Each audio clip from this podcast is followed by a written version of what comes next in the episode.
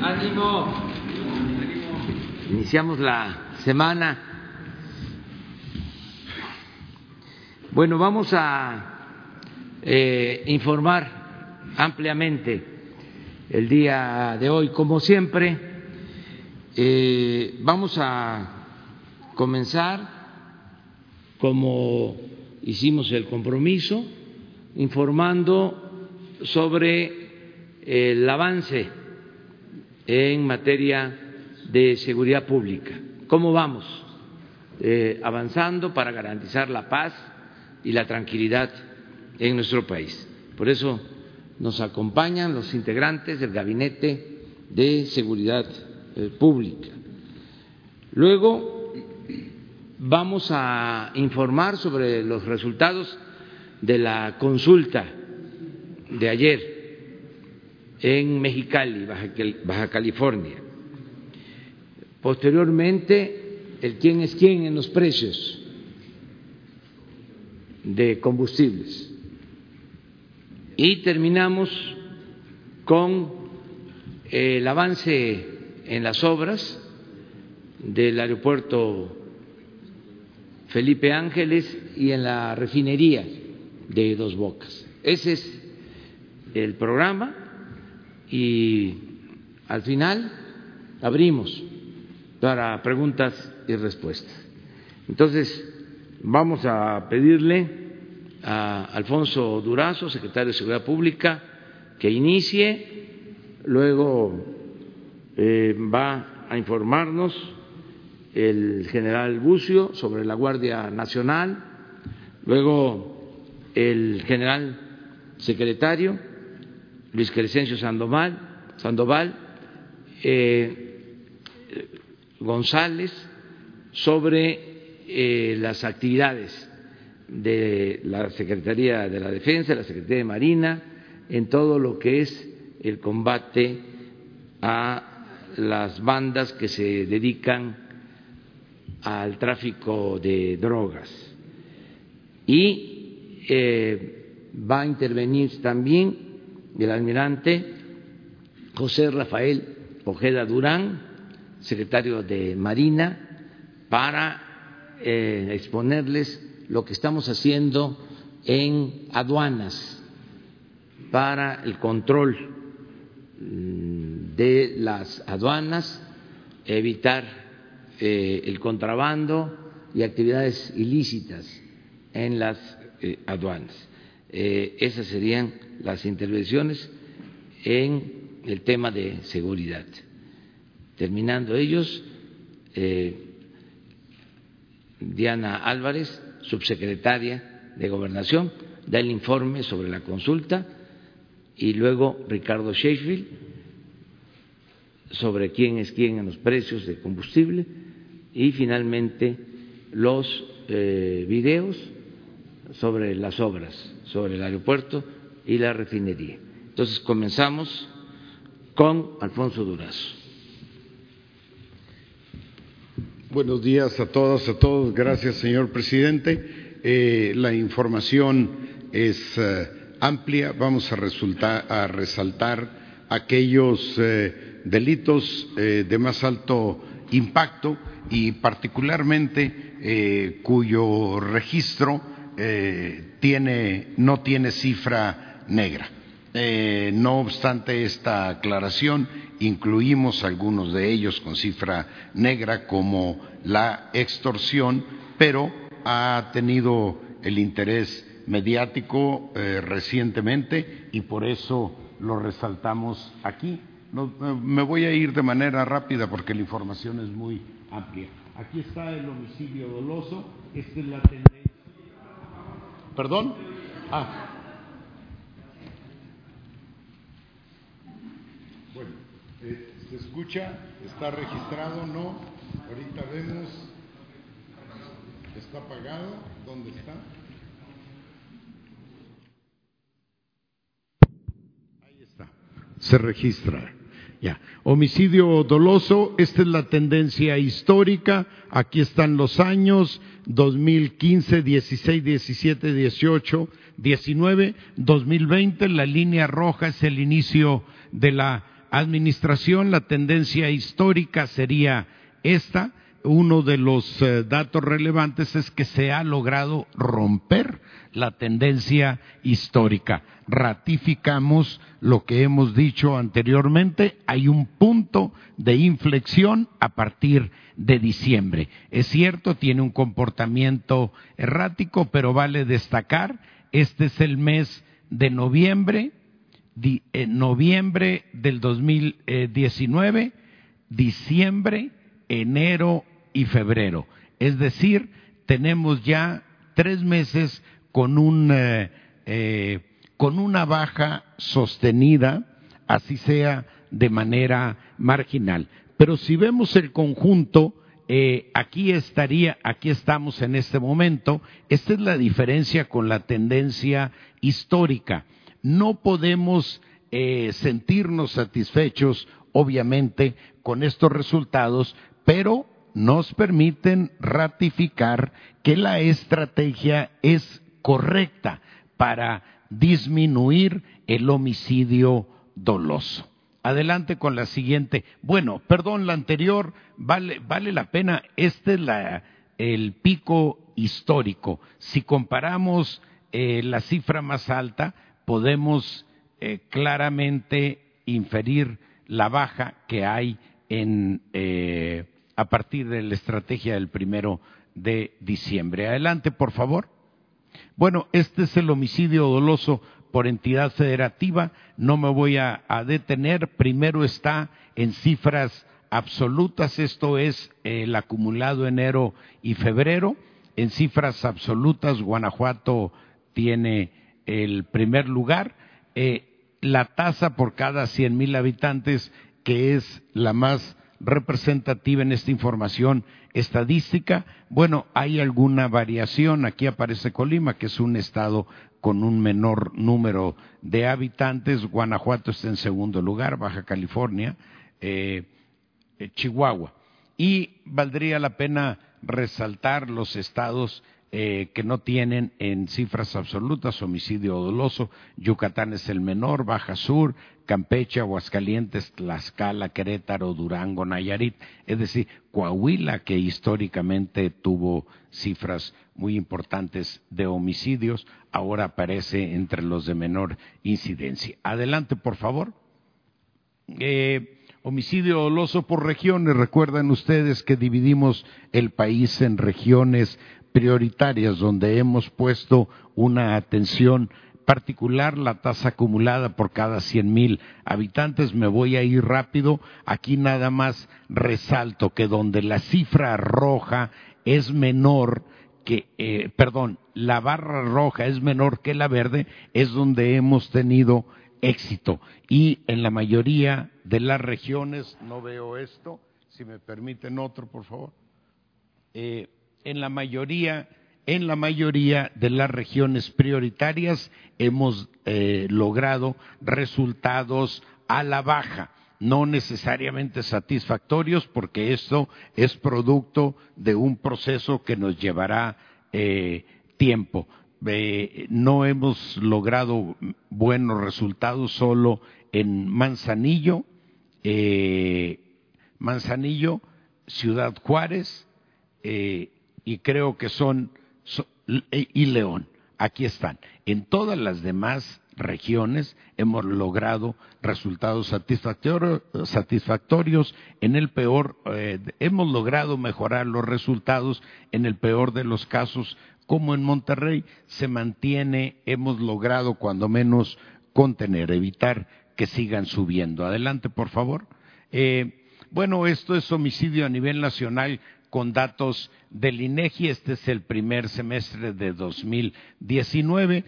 Pongo esta cifra que también coincide con lo que nosotros estamos informando, una ligera tendencia a la baja. Eh, bueno, este es el comportamiento histórico. Hay que ver el crecimiento exponencial. Aquí recibimos el gobierno. Adelante. Eh, un mapa que esto es importante sobre el homicidio doloso por región, es un mapa de calor que nos ubica muy claramente que el homicidio doloso está concentrado en algunas regiones del país, es decir, no está desparramado. Destacaríamos acá Tijuana, eh, Ciudad Juárez, aquí está Culiacán, eh, y en el centro del país estarían, eh, a ver si si me, acerco acá, estaría Morelos en amarillo, pero aquí en el centro estaría Guanajuato de manera destacada. Ustedes saben que ahí tenemos un operativo eh, particular que está dando resultados, eh, pero todavía tenemos ahí mucho por hacer. Eh, el homicidio se centra en Irapuato, Celaya y Salamanca. Aquí están, dejo para su análisis la información detallada. Adelante, por favor. Bueno, este es el robo de vehículos, esta es la tendencia histórica. Aquí recibimos el gobierno y aquí empieza una baja muy importante. Esta sería la diferencia entre el mes de los resultados de febrero y la tendencia histórica. Aquí eh, hablamos, la cifra es 8 ciento inferior respecto a, eh, a enero de 2020. Este es enero de 2015 a febrero de 2020. Aquí ustedes pueden ver el comportamiento y aquí sí una baja sensible en el robo de vehículos que coincide con los datos de las aseguradoras. Adelante.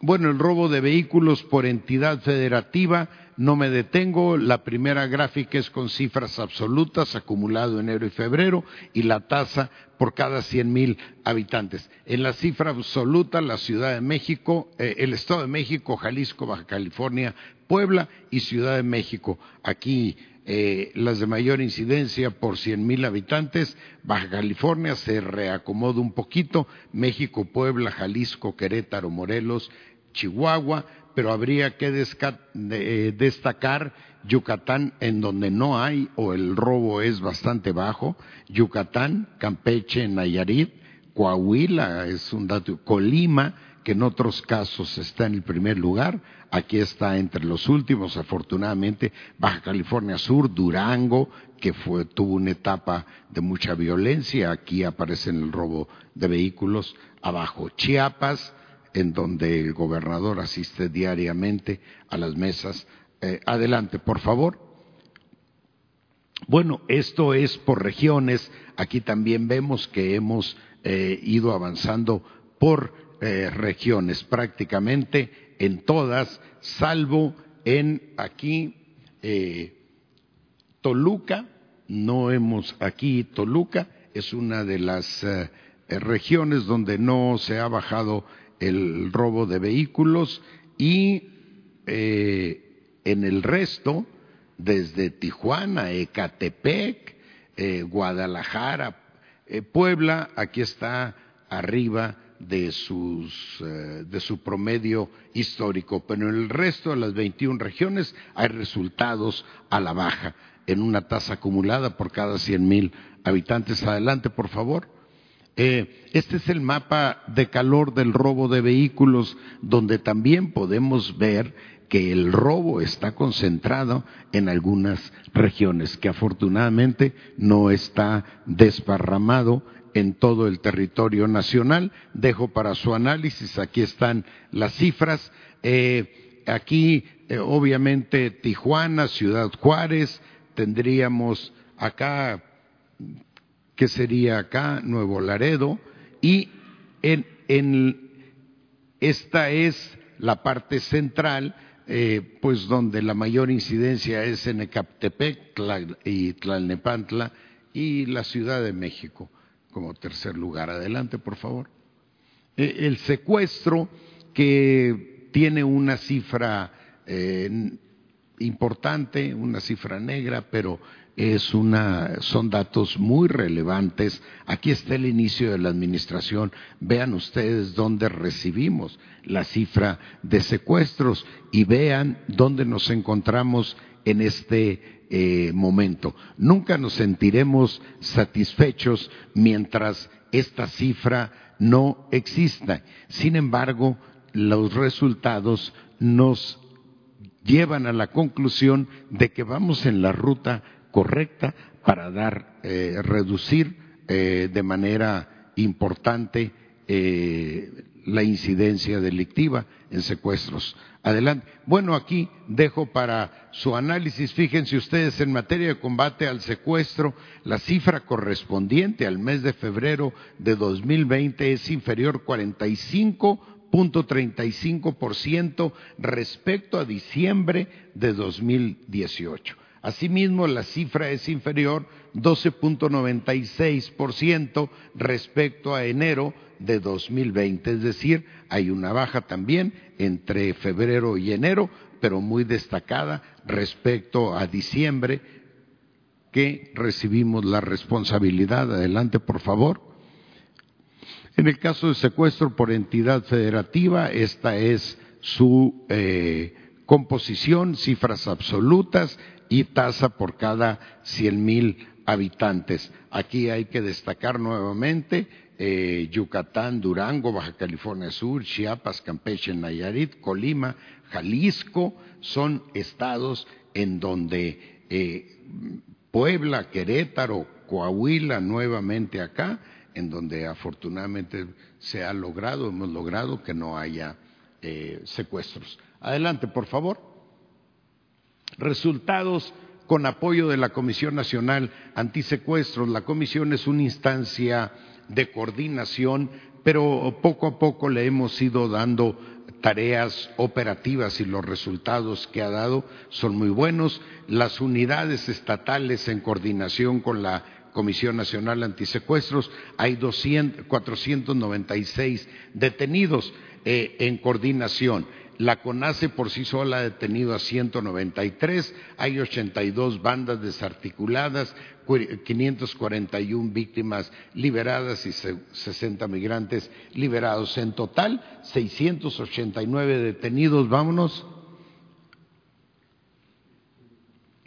Adelante. Resultados en materia de secuestro con apoyo a CONACE.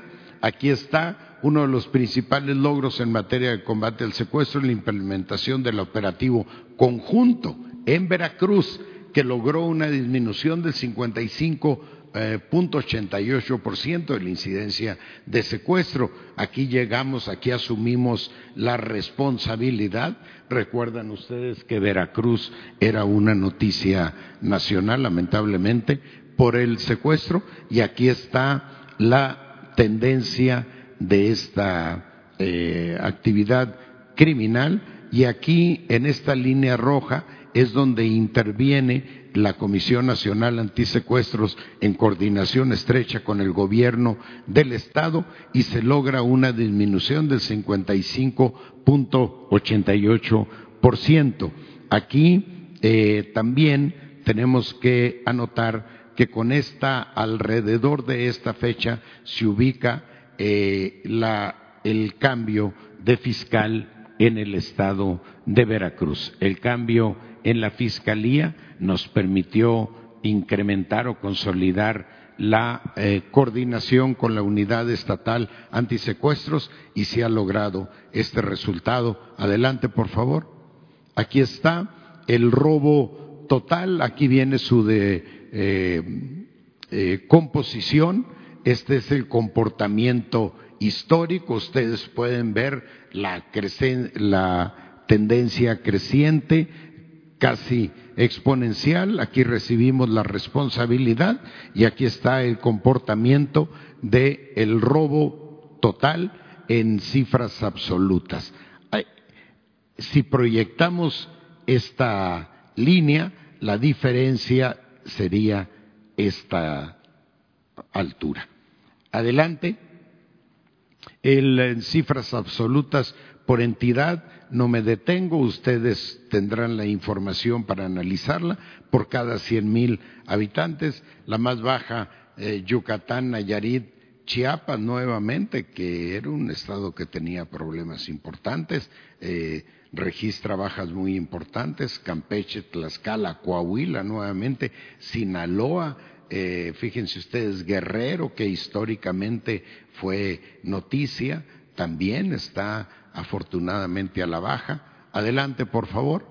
Eh, robos específicos. El robo de vehículos tiene una baja de 14.5% en, entre enero y febrero de 2019 comparado con enero y febrero de 2020, una baja de 14,5%. En el robo a transeúntes en las mismas fechas entre enero y febrero de 2019 comparado con enero y febrero 2020, una baja de 17.3%. El robo en transporte público colectivo baja en las mismas fechas una disminución del 36.7%. El robo a casas habitación, estamos comparando enero y febrero de 2019 contra enero y febrero de 2020 en todos estos casos. En el caso de robo a casas habitación es 3.7% eh, menor. Adelante, por favor. El robo a negocios, igualmente enero y febrero de ambos años, eh, tiene una disminución del 3.7%. El robo de ganado, que en algunas regiones es sumamente relevante, comparando ambas eh, cifras, tiene una disminución del 21.1%. Robo en transporte público individual, tiene una disminución del 24.3% en el comparativo de ambas fechas y el robo a transportistas que estamos trabajando con gobiernos de los estados y con el sector privado ha dado un resultado muy, muy importante. Vamos avanzando ahí muy, muy bien. Ya es un modelo que vamos a replicar. Eh, ahorita está en el centro del país, particularmente en la carretera México-Veracruz, pero lo vamos a replicar ya en otras carreteras eh, en el norte del país, en el noreste del país, tiene una disminución del 34.2%. Adelante. Bueno, el feminicidio, esta es la tendencia histórica, no hay nada, aquí hay un tema en donde debemos eh, aplicarnos, pero aún así aquí recibimos la responsabilidad. Vean ustedes en qué niveles se encontraba el feminicidio y aquí pudiéramos hacer una línea para indicar eh, visualmente de qué manera ha bajado el feminicidio. No podemos sentirnos obviamente satisfechos con esta cifra, tenemos que aplicarnos, pero nos indica que el resultado va a la baja y, la cifra es, eh, eh, adelante, es inferior en 8% respecto a diciembre del 2018. Aquí hay un 8%. Adelante, por favor. Feminicidio por entidad federativa, números en cifras absolutas y la tasa por cien mil eh, habitantes. Lo dejo ahí, la información, para su análisis. Adelante, por favor. Eh, la extorsión, eh, aquí este es el comportamiento histórico, aquí recibimos la responsabilidad, hay un incremento inmediatamente después de que llegamos al gobierno, pero también podemos ver que eh, estamos aquí en el promedio. Aquí este es uno de los delitos en los que vamos a involucrar de manera más activa a la Comisión Nacional Antisecuestros, porque es un delito que comparte similitudes con el secuestro. Adelante, por favor la extorsión por entidad federativa eh, en números absolutos y tasa por cien mil habitantes, con menor incidencia Yucatán, Nayarit, Guanajuato, Michoacán, Chihuahua, Tlaxcala, Campeche, en cifras absolutas también Yucatán, Nayarit, Campeche, Tlaxcala. Adelante, por favor. Incidencia delictiva nacional en el fuero federal. Aquí está. Fíjense ustedes, aquí recibimos la, eh, nuestra responsabilidad en delitos del fuero federal y ustedes pueden ver una sensible tendencia a la baja. No obstante el carácter sensible de la baja, nunca podremos decir que nos sentimos satisfechos mientras haya un delito eh, cometido, tendremos una responsabilidad que cumplir. Aquí está su descomposición en los diferentes tipos eh, de delitos particulares que integran los delitos federales de esta gráfica. Adelante, por favor. Eh, Percepción social sobre inseguridad pública a nivel nacional. Aquí recibimos la responsabilidad, hay un ligero incremento, pero también hay una baja eh, sensible. Esto es con datos del INEGI. Eh, tendremos que esperar el segundo eh, semestre del año pasado. Es una encuesta a ciudadanas, ciudadanos 18 años y más. Adelante. Percepción del desempeño de las autoridades de seguridad pública. Aquí recibimos la responsabilidad. Hay un incremento en el caso de la Secretaría de Marina.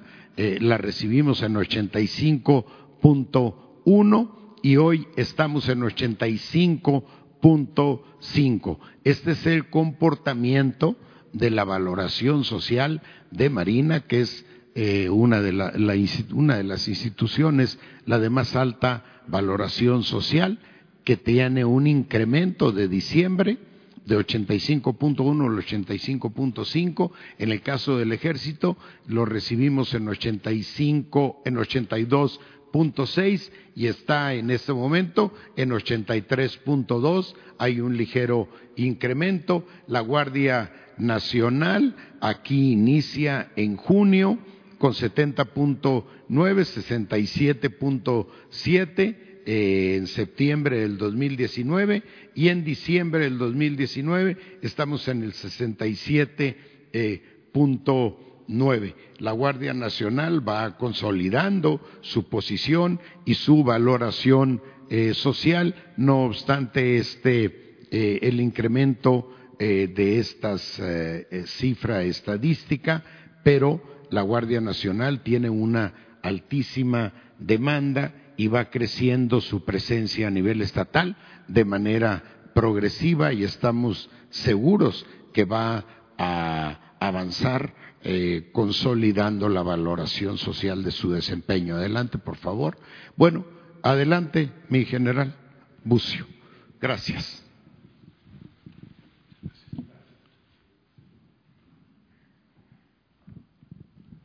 Buenos días. Por parte de la Guardia Nacional eh, tenemos algunos avances que considero, consideramos importantes darlos a, conocer.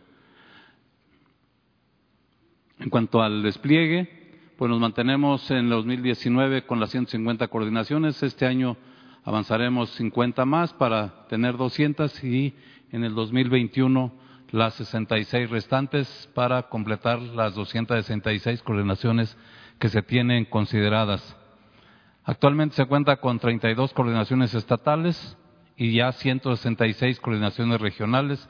Los efectivos desplegados son, por la Guardia Nacional, que es Policía Militar y Policía Naval, 50.349, de Policía Federal o ex Policía Federal, 18.900, casi 19.000. Eso hace un gran total de 69.304. También desplegados todavía tenemos por parte de Sedena y de Semar personal en apoyo, 12.400 en, en ambos, de manera que el, total de, efectivos desplegados son 81.722. En adiestramiento, eh, actualmente tenemos 12.832 elementos, ya en este año del efectivo que está considerado para reclutamiento, eh, tenemos 4.451 y eh, este personal de unidades especializadas se refiere a las direcciones de inteligencia, eh, antidrogas, científica, e investigación que vienen de la eh, Policía Federal. Entonces tenemos un gran total ya de 107.691. Eh, aquí solamente damos atención que estos efectivos de Sedena y Semar tenemos que en algún momento sustituirlos con el personal que va siendo eh, reclutado. Es decir, entonces propiamente de la Guardia Nacional nos quedarían más o menos 95 mil elementos. Adelante, por favor. En cuanto al reclutamiento, en 2019 logramos, logramos la meta de 21.170.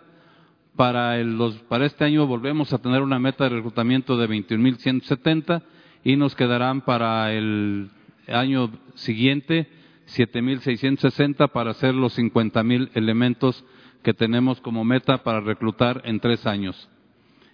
En este año ya llevamos un avance del 21%, es decir, se han reclutado 4.451, nos quedan 16.719. Creemos que esta meta va a ser cumplida con, eh, fácilmente antes de que concluya el año. Adelante. En cuanto al trabajo que ya ha empezado a realizar la Guardia Nacional, eh, quiero mostrar el, en cuanto a detenciones de la Guardia Nacional ya en coordinación con otras autoridades ha logrado una eh, detener casi 20 mil eh, personas por diferentes delitos del Foro Federal, del Foro Común, incluso por faltas administrativas. Adelante, por favor.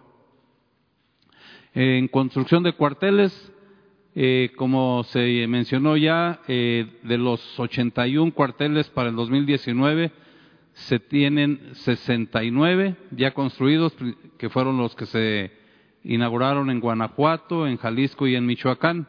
Nos quedan 12, uno en Baja California, uno en Chihuahua, tres en Durango, uno en San Luis Potosí, dos en Sinaloa, uno en Sonora y tres en Tamaulipas para completar los 81. Además, en este año 2020 debemos de construir, según nuestro plan, 79 cuarteles más y 76 el próximo año para tener el próximo año ya 236 cuarteles propios de la Guardia Nacional. Adelante. ¿Cómo vamos en materia de capacitación? Seguimos eh, intensificando el curso de formación inicial para la Guardia Nacional. Ya llevamos capacitados más casi 20, 23 mil. Actualmente tenemos 4.134 para este gran total.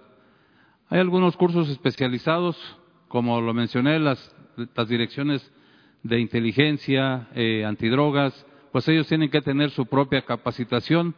Eh, llevamos ya 11.531, en capacitación actualmente 6.575 para el gran total de 18.106.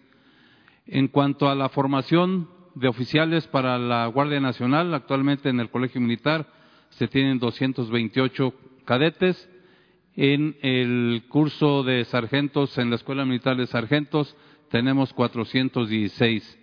Incluso tenemos personal que está recibiendo capacitación por cursos en línea, 1762, entonces tenemos capacitados 36.132. Normalmente este es 11.347 es el efectivo que tenemos en capacitación actualmente y tenemos casi 47.000 500 en total, tanto capacitados como en capacitación.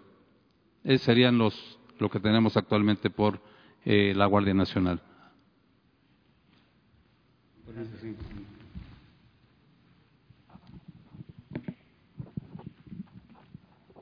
Bien, eh, lo, que, lo que a continuación se les va a explicar es el efectivo que tenemos desplegado en el territorio nacional para cumplir con todas las misiones eh, que tenemos asignadas las fuerzas de seguridad del Estado. Aquí iniciaré eh, con el efectivo real que tenemos. Ustedes pueden ver aquí la cantidad. Sedena 165.353, Semar 58.797 elementos, la Guardia Nacional 107.691, eh, haciendo un total de 331.841. Aquí quisiera resaltar la integración de la Guardia, que ustedes pueden ver es la segunda fuerza ya este, del Estado en el ámbito de la seguridad. Ya eh, con los esfuerzos que se han hecho en el reclutamiento del año pasado, lo que se está haciendo en este año, los efectivos que dio la Secretaría de Marina y lo que eh, eh, dio la Secretaría de la Defensa, ya logramos en este año que, sea la segunda fuerza en importancia dentro del Estado en la, de estos efectivos, la fuerza operativa que tenemos, aquí ustedes la pueden observar también, 71 mil hombres de Sedena, eh, casi 16 mil de, de, la Secretaría de Marina y este, 69 mil 666, haciendo un total de 156 mil 756 hombres. Y aquí también se observa lo mismo, es la, los efectivos son los, los segundos eh, muy cerca de lo que ya tenemos nosotros como fuerza operativa. el objetivo de, lograr hacer que esta Guardia Nacional sea la principal fuerza de seguridad del Estado mexicano vaya eh, en camino a cumplirse. Estos son los, todo lo, lo, que tenemos desplegado en los diferentes servicios. En 166 coordinaciones regionales, ya se mencionó, 81.722 hombres, tenemos también el plan de migración y desarrollo, que aquí hay efectivos de las tres fuerzas, eh, haciendo un total de 8.882 elementos. En la parte de erradicación de, enervantes, eh, casi 5.000. En mandos especiales, en determinadas partes de nuestro país tenemos personal asignado a cubrir algunas áreas que por su importancia necesitan efectivos, necesitan mandos que estén eh, atendiendo de manera especial la situación. Tenemos 806 hombres. En instalaciones estratégicas, casi 6.500 hombres. En, en, los efectivos que dan seguridad a los ductos, 4.700. Eh, en los despliegues locales en los estados, en todos los estados, eh, casi 12.000 hombres en operativos para la construcción de la paz, 5.400, eh, en, en, operativos cuidando los litorales del Golfo y del Pacífico, eh, un poquito más de 7.000 hombres, en instalaciones eh, del cuartel general, 1.300, en mantenimiento del Estado de Derecho en la mar, 2.500 hombres, en protección portuaria, 850, en efectivos de búsqueda, rescate y vigilancia, 570 hombres. Aquí se, la fuerza operativa aquí se, se, distribuye. Tenemos desplegado 50 mil hombres por parte de Sedena, 15 mil, casi 16 mil por Semar y casi los 70 mil por la Guardia Nacional. Adicionalmente tenemos eh, aeronaves de la Fuerza Aérea, buques y embarcaciones de Marina y también aeronaves de la Guardia Nacional. Tenemos disponible para, para de, la fuerza operativa, tenemos disponible todavía casi 21 mil hombres por parte de Sedena y este, un poquito más de tres mil hombres de SEMAR. La fuerza operativa de la Guardia Nacional, que aquí la teníamos 69.666, está totalmente de, este, desplegada. La que sigue, por favor. Los resultados que, hemos obtenido sobre operaciones en contra del narcotráfico, también estos resultados son de, todas las fuerzas del Estado. Resaltando, estos son los más importantes, los rubros más importantes de todo lo que se ha hecho. Tenemos detenidos 1.876, considerando enero, febrero y lo que va de marzo, 1.876 detenidos, vehículos terrestres, 5.510 vehículos terrestres. Dentro de estos tenemos vehículos blindados que se le han asegurado a la delincuencia. Diez aeronaves que son utilizadas para el trasiego de, drogas, principalmente cocaína. Eh, embarcaciones, ocho. Eh, 1.890 armas de fuego de diferentes calibres. Aquí también están consideradas las, eh, eh los Barrett calibre 50, las ametralladoras calibre 50, que, en algún momento se convierten en las más eh, eh, significativas por el daño que pueden causar. Eh, tenemos eh, 290.364 cartuchos, más de 5.000, casi 6.000 cargadores de diferentes calibres, 95 granadas, en, la cuestión económica les hemos asegurado más de dos millones de dólares y 44 millones de pesos. Trece laboratorios para generar metanfetaminas y una pista de aterrizaje. La que sigue, por favor. En, cuestión de erradicación de enervantes, en hectáreas de marihuana, en lo que va del presente año, 447 eh, hectáreas eh, erradicadas de marihuana y de amapola, 3.894 eh, este, hectáreas. En lo que son aseguramiento de drogas, este está en, en kilogramos, 55.039 kilogramos de, marihuana, más de 7.000 kilogramos de cocaína, 43.30 kilogramos de heroína, eh, de goma de opio y 15 kilogramos, de metanfetaminas 2.864 kilogramos de metanfetaminas, fentanilo, que es de las drogas que hacen mayor daño, 36.45 kilogramos. Aquí recordarán que se mencionaron en otras presentaciones que, con unas cantidades muy reducidas de fentanilo eh, es sumamente peligroso para, para la salud, causa hasta la muerte. 211.092 pastillas de, de fentanilo y 392 ampolletas de fentanilo. Eh, eso es lo que se ha este, eh, desarrollado en cuanto a aseguramientos a la delincuencia organizada por todas las fuerzas de seguridad del Estado. Gracias.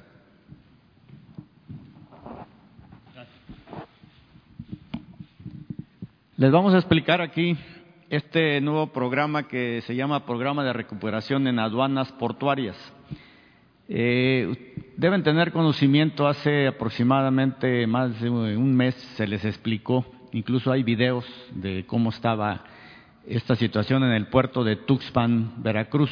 Por ahí de diciembre del año pasado se nos informó que había irregularidades en, el puerto de Tuxpan, Veracruz. El señor presidente nos instruyó y entró la unidad de inteligencia naval a hacer un trabajo de más o menos dos semanas y se detectó, en efecto, que había evasión, no había robo de combustible, evasión fiscal en el puerto de Tuxpan la, línea amarilla es el, el tránsito por donde deberían de circular todas las pipas, aquí está el barco, y de ahí se deberían de seguir por esta línea azul que aquí es donde está el recinto fiscalizador.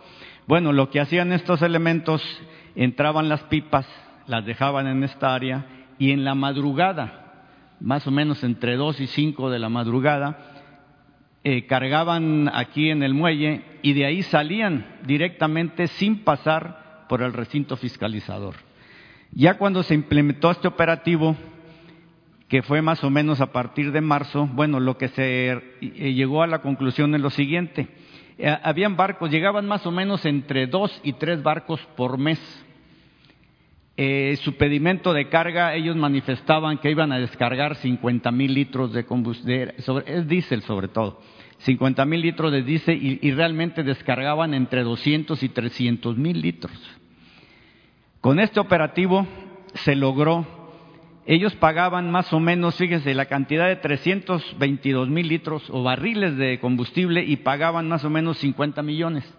Cuando se implementó este operativo la primera vez, pagaron 250 millones de pesos, todo lo que se escapaba. A partir de la fecha ha arribado un solo buque y ya se le cortó todo ese tipo de cuestiones ilegales que hacía. E incluso hubo un buque que iba arribando cuando se, pues, lógicamente le informaron que ya no se podía hacer esto, se trasladó ese buque vía Panamá hasta Lázaro Cárdenas. En Lázaro Cárdenas está fondeado. El Lázaro Cárdenas no es un puerto que esté autorizado para hacer este tipo de descarga de diésel, de combustible. La administración portuaria empezó a trabajar para lograr eh, cumplir con todos los requisitos que deberían existir y ya están descargando ese combustible después de dos meses de que ese barco se fue. De ese tamaño era el negocio. Eso es lo que podemos informar. Ya este programa de recuperación de aduanas portuarias está establecido donde está Marina, Comunicaciones y Transportes, el SAT, aduanas, la Unidad de Inteligencia Financiera, la Policía Fiscalizadora y la Secretaría de la Función Pública. Es una, un grupo multidisciplinario que está yendo a diferentes puertos para poder eh, lograr o ver si están haciendo este tipo de cosas. Ahorita ya, ya se estuvo en Manzanillo, está, se estuvo en Altamira, se van a hacer los, eh, las conclusiones y también estamos ahorita en el puerto de Progreso, Yucatán, que también dentro de poco ya vamos a dar cuáles son los resultados que se tienen. De esta manera es la forma en la que se está evitando lo que existía que era una, realmente un gran robo o una gran corrupción en los puertos. Por eso la importancia que Marina tome el control de la seguridad de los puertos. ¿Perdón? Bueno, de esto se le dio vista a la unidad de inteligencia financiera porque incluso la unidad de inteligencia naval siguió a las pipas a dónde iban a descargar. No les puedo decir eh, los lugares exactos donde, pero ya se le dio toda esta información a la, unidad de inteligencia financiera y cada una de estas secretarías está haciendo lo suyo. Eh, dentro de poco se les va a pedir eh, el reporte que hagan qué es lo que han concluido para poderlo anunciar. ¿Era una empresa privada la que lucraba con eso? Eh, no les puedo decir.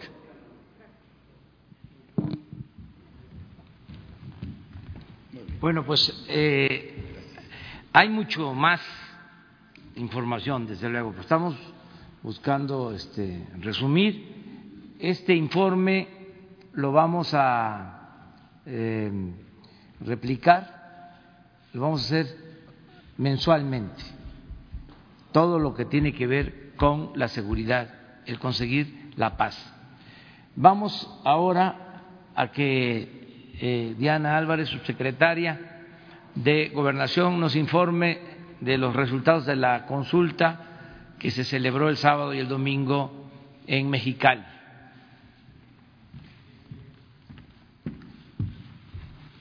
Con su permiso, señor presidente. Muy buenos días a todos y todas. Eh, se llevó a cabo este ejercicio participativo con respecto a la planta cervecera de Mexicali el sábado 21 y el domingo 22 de marzo. Eh, se instalaron 27 mesas de votación las preguntas, como ustedes saben, que estaban en la boleta, eran dos, dos opciones. La primera de ellas, estoy de acuerdo en que se termine de construir en Mexicali la planta de cerveza de Constellation Brands porque ya han invertido y se crearán empleos sin afectar el abasto de agua para la población. Y la segunda opción era, no estoy de acuerdo en que se termine de construir en Mexicali la planta de cerveza de Constellation Brands porque no quiero que se use el agua para este tipo de industrias. El día sábado se emitieron un total de 17.095 votos, de los cuales el 29.9%, es decir, 5.108 votos, estaban de acuerdo en que se terminara de construir y el 69.2% del sábado, que corresponde a 11.832 votos, no estaba de acuerdo en que se termine de construir esta planta.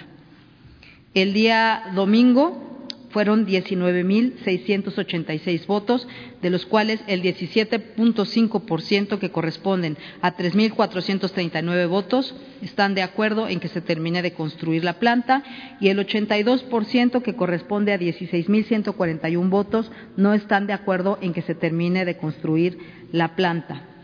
En ambos días tuvimos un, el sábado punto nueve por ciento de votos nulos, que fueron 155, y el domingo el punto cinco por ciento, que corresponde a 106 votos. La votación total de ambos días fue 36.781 votos, con el 23.2 por ciento, es decir, 8.547 votos que están de acuerdo en que se termine de construir la planta y el 76.1% de votos que corresponde a 27.973 votos que no están de acuerdo en que se termine de construir la planta en Mexicali. Eh, durante las jornadas hubieron algunas incidencias. El sábado se, dos casillas cerraron un poco antes, pero esto no obstruyó que la gente siguiera votando en otros eh, módulos. Con respecto a estos resultados, eh, como consecuencia, la Conagua ya no dará eh, los permisos correspondientes que estaban pendientes para la operación de la planta. y eh, de inmediato el gobierno federal se va a poner en contacto con la empresa para buscar opciones para subsanar eh, los daños. Esto es la información de este ejercicio participativo, presidente.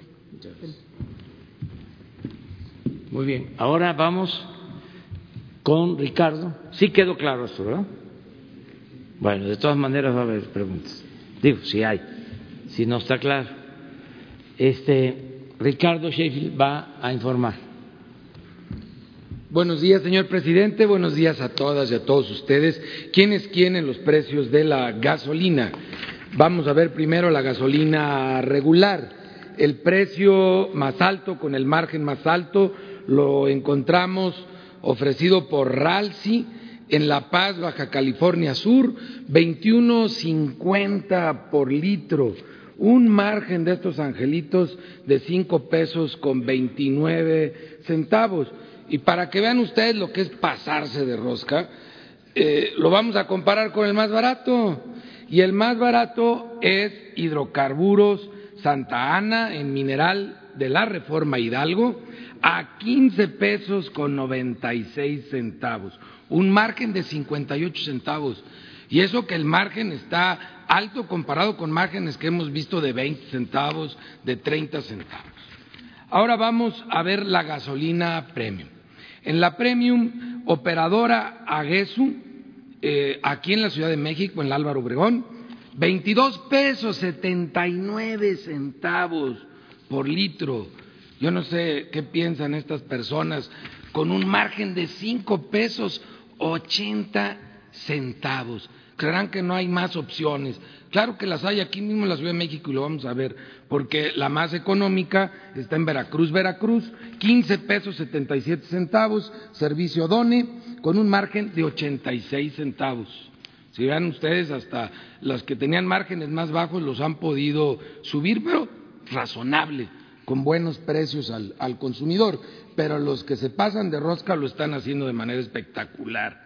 María Concepción Santos Ramírez, para el diésel, esta señorita, señora, tiene en Candela, Coahuila, la gasolina, el diésel a 22.65 por litro, con un margen de cuatro pesos 30 centavos, y la opción más económica con el menor margen, servicio Malibrán en Veracruz, Veracruz, 17 pesos 40 centavos por litro, con un margen de 71 centavos. Pero ahora vamos a verlo por marcas, y ahora sí hay cosas muy interesantes que analizar. Ustedes ven aquí a Rendichicas, segundo lugar Rendichicas. Rendichicas siempre estaba de la media para abajo. Acá andaba Rendichicas de la media para abajo por meses. Ahora se nos trepó al segundo lugar. ¿Qué pasó Rendichicas en Sonora, en Baja California, que es donde más presencia tienen? ¿Ya no están rindiendo? Pues con, esos precios se están embuchando ganancias muy importantes. Los consumidores no somos ignorantes. Aquí tenemos nosotros las más económicas, es Pemex, Repsol y Golf. Pemex siempre estaba en la media. Pemex está reflejando muy bien en la franquicia Pemex, está reflejando muy bien la baja, la baja general en los precios de la gasolina a nivel mundial por la baja en el petróleo, que es más baja todavía que el tipo cambiario, de las variaciones a la alza en el tipo cambiario. Chevron sigue en, la alta, en, los puntos más altos, Arco y, Shell. Petro Seven también se había caracterizado por precios muy bajos, ahí va trepándose, ojalá vaya a la baja, esto sería muy importante. Ahora vamos a ver el comportamiento, es una gráfica adicional en esta ocasión, de los precios de los combustibles. Tenemos nosotros la gasolina regular, estaba en, son promedios semanales, son promedios semanales, eh, los hace la CENER, les agradecemos el gran esfuerzo que está haciendo CENER por tener actualizada esta información. 1981 baja a 1838, de 2098, 2074, 1951 en la premium, diésel de 2134 a 2015 estos son los promedios, pero hay que hablar cuál es el precio que deberían de estar dando estas gasolineras. Aquí el precio debería de ser 17 pesos. O sea, nosotros como consumidores no nos sorprendamos si lo dan a 17, a 17 pesos.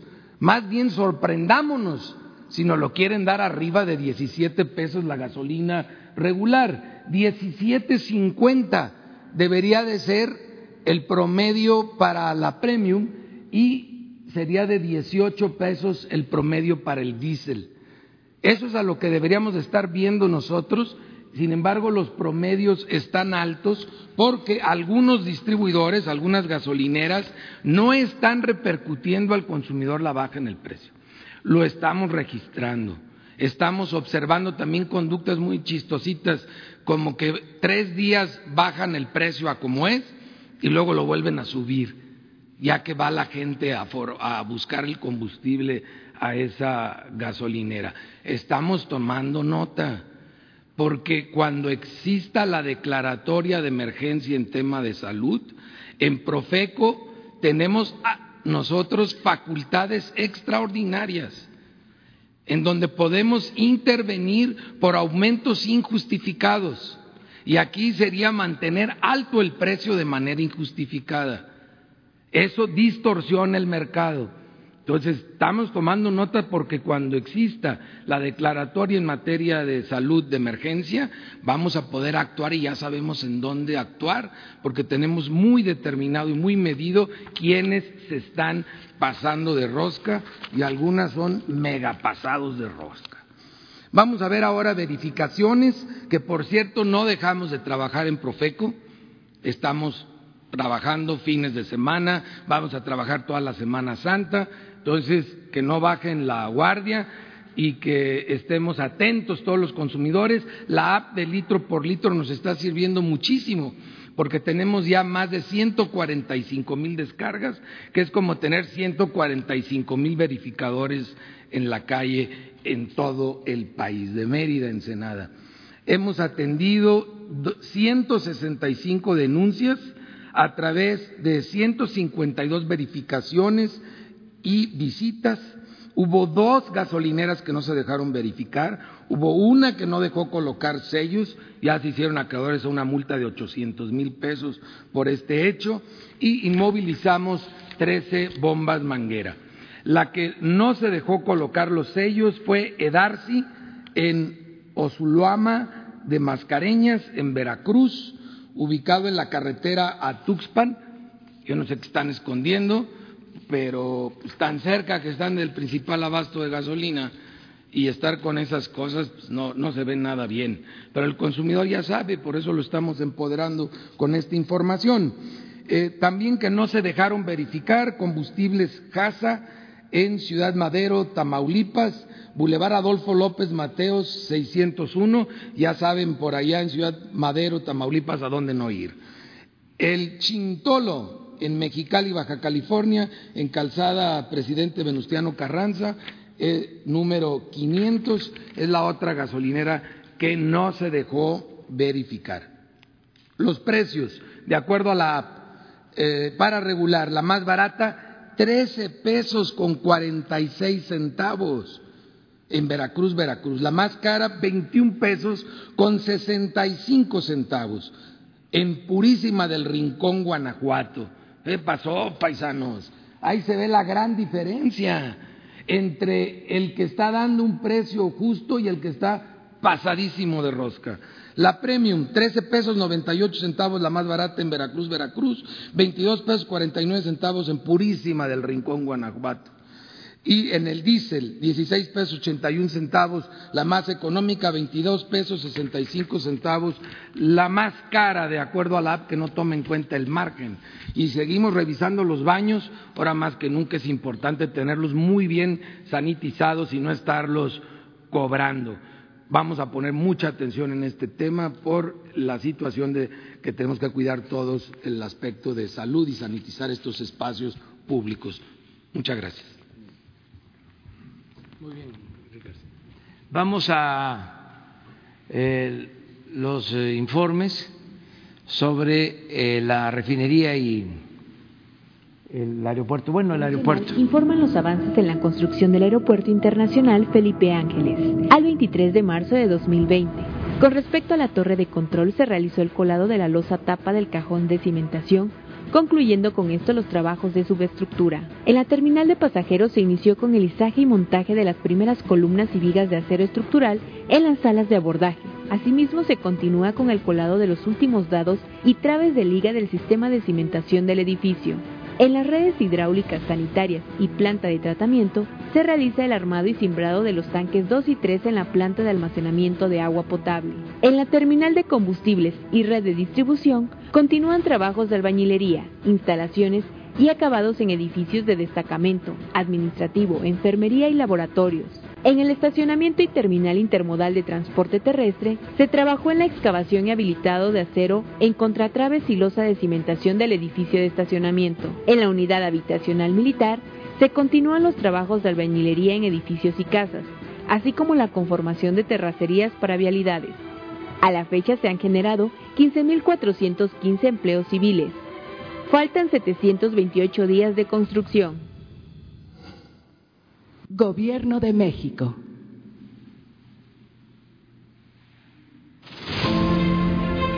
Es 19 de marzo y estamos en la obra con doctor, paramédicos que están también atendiendo aquí permanentemente la obra.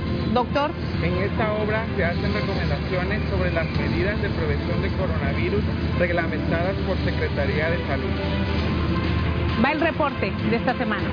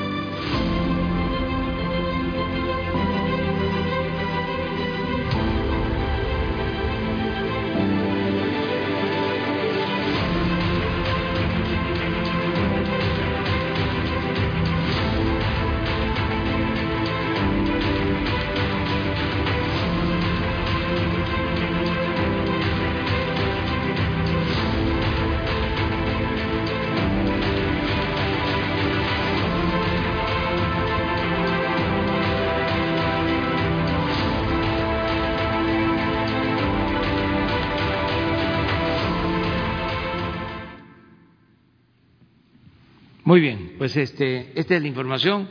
Abrimos. Eh, adelante. Luego, segundo. Y nos vamos tres y cuatro. La primera fila y luego vamos para otra.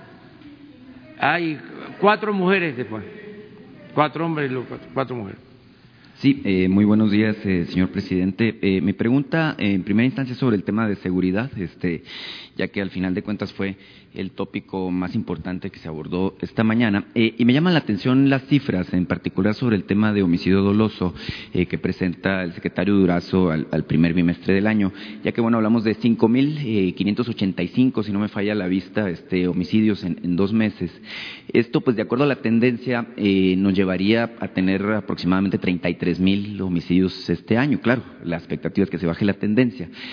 la pregunta es en específico para el secretario en términos de qué es lo que están viendo en el escenario, eh, precisamente de cómo se viene dando esta baja en la incidencia eh, y qué tipo de resultado podríamos tener.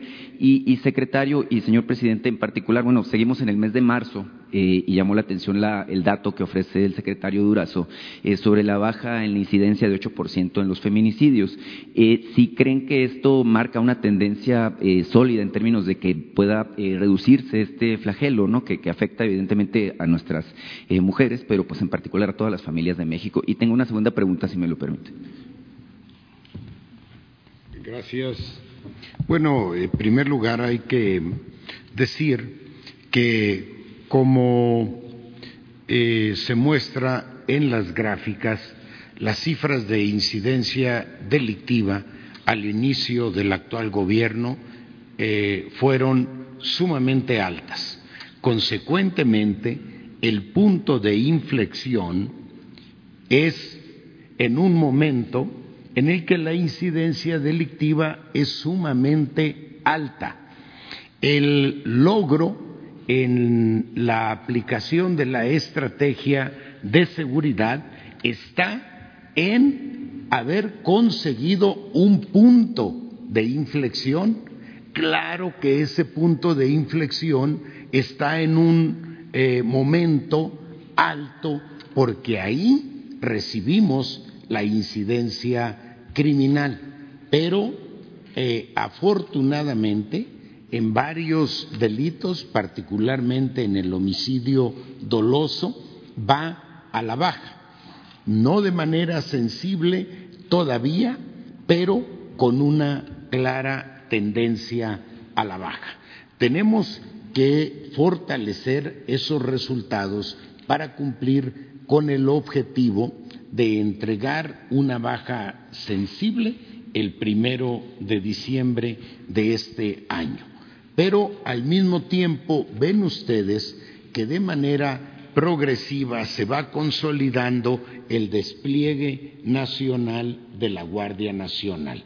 Esa y otras medidas que tienen que ver con la coordinación, el mejoramiento de la coordinación eh, entre las instancias de seguridad y con las instancias de procuración y administración de justicia nos permiten la certeza de que entregaremos resultados sensiblemente a la baja el primero de diciembre.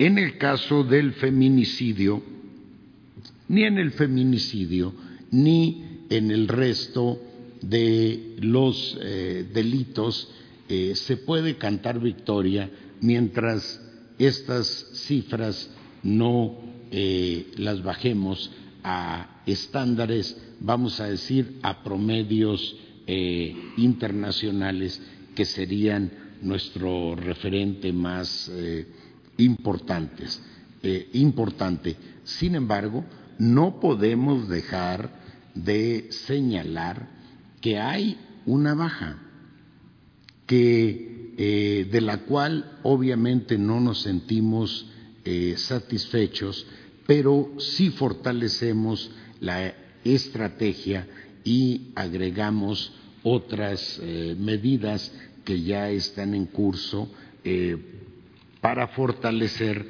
las unidades de investigación estatales eh, de homicidios, particularmente de feminicidios y, por supuesto, de las instancias federales podremos dar, podremos ir mejorando progresivamente estos resultados.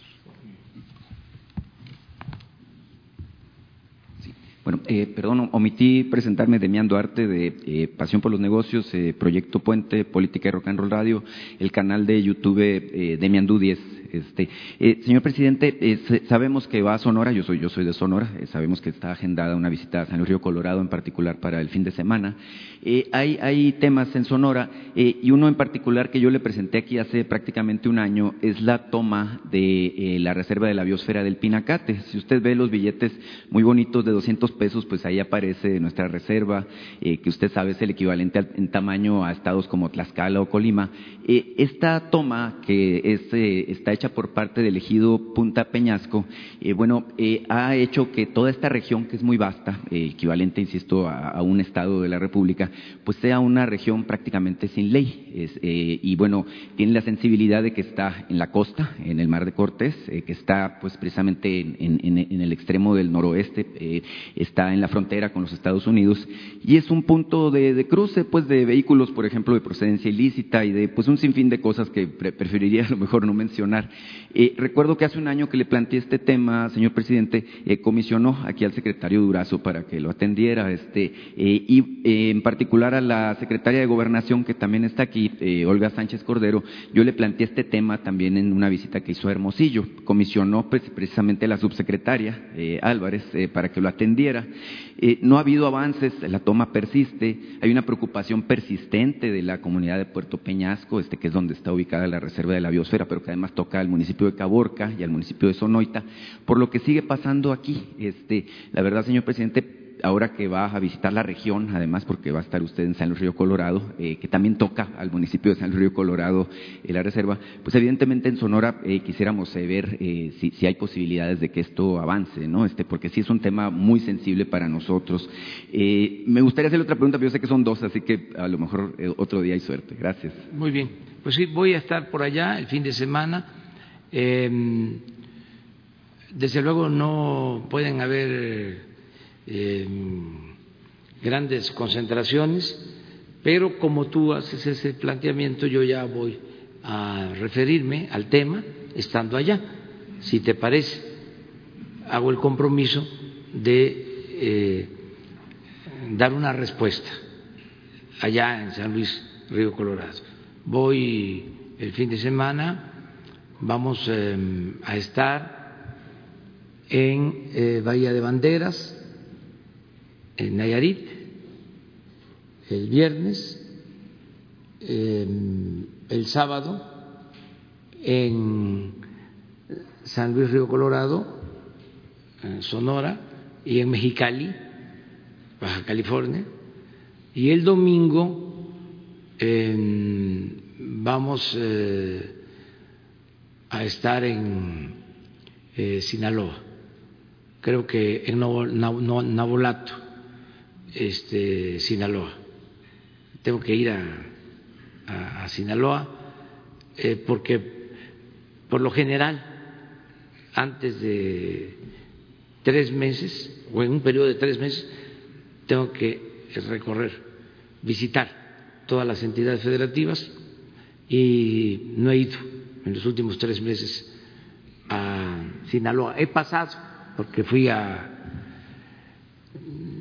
Durango, en Tamazula, fui a Tamazula y pasé por Culiacán, pero fue de paso y ahora vamos a estar en Sinaloa. Entonces, el fin de semana llevo una respuesta para lo que me estás planteando.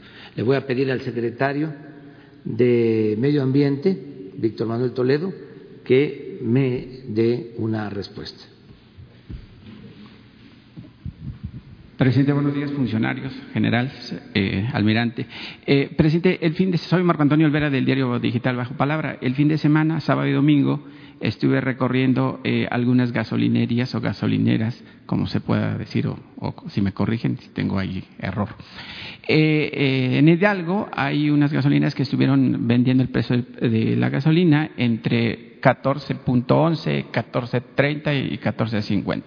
Bueno, por eso ese hecho, a través de mi canal, algunos, eh, pues quizás sus opositores me dijeron que soy indio. Yo les quiero responder que así me siento muy orgulloso de ser indio y que mis raíces están situadas entre la, etnia otomi, entre Hidalgo y Querétaro. Sobre ese tema, presidente, le quiero decir eh, el tema del precio de la gasolina, una comparación en los gobiernos de Calderón, Enrique Peña Nieto y por supuesto el suyo.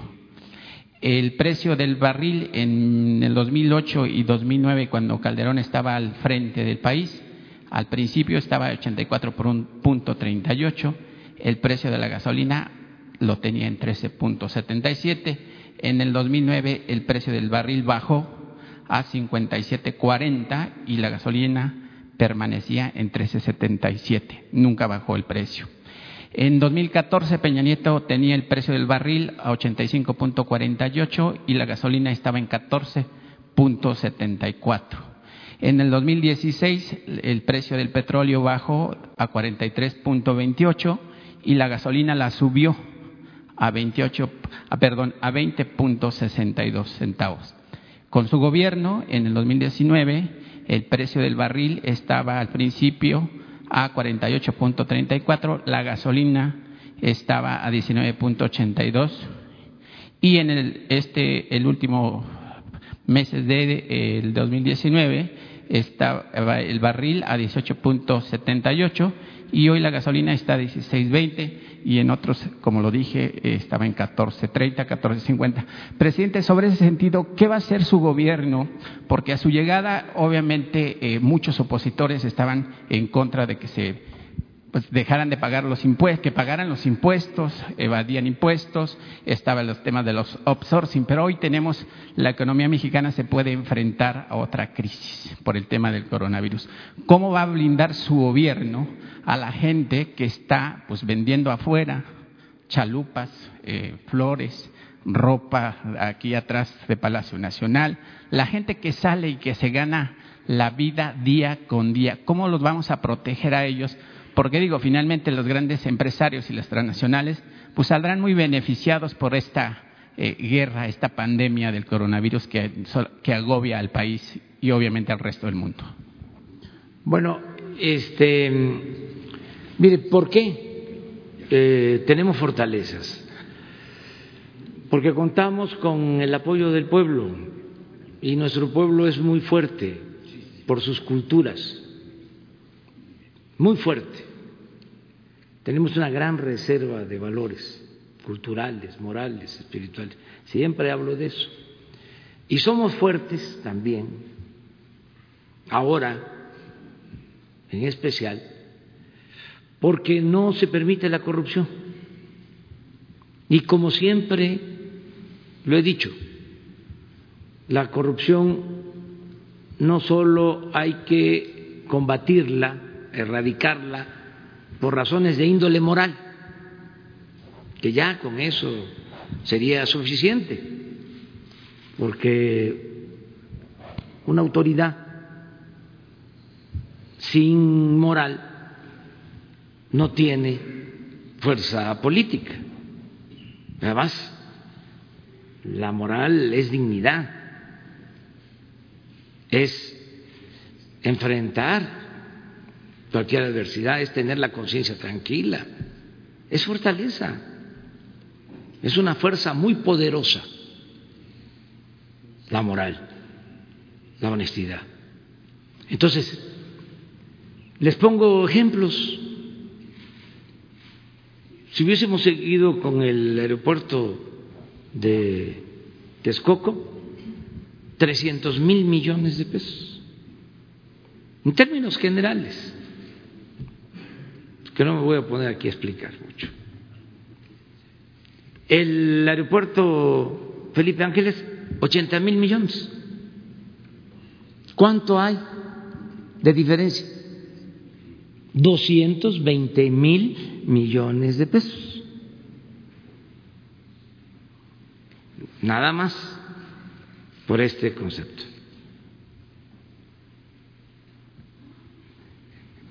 Con un proyecto y con otro. Entonces, lo mismo en el caso de Pemex.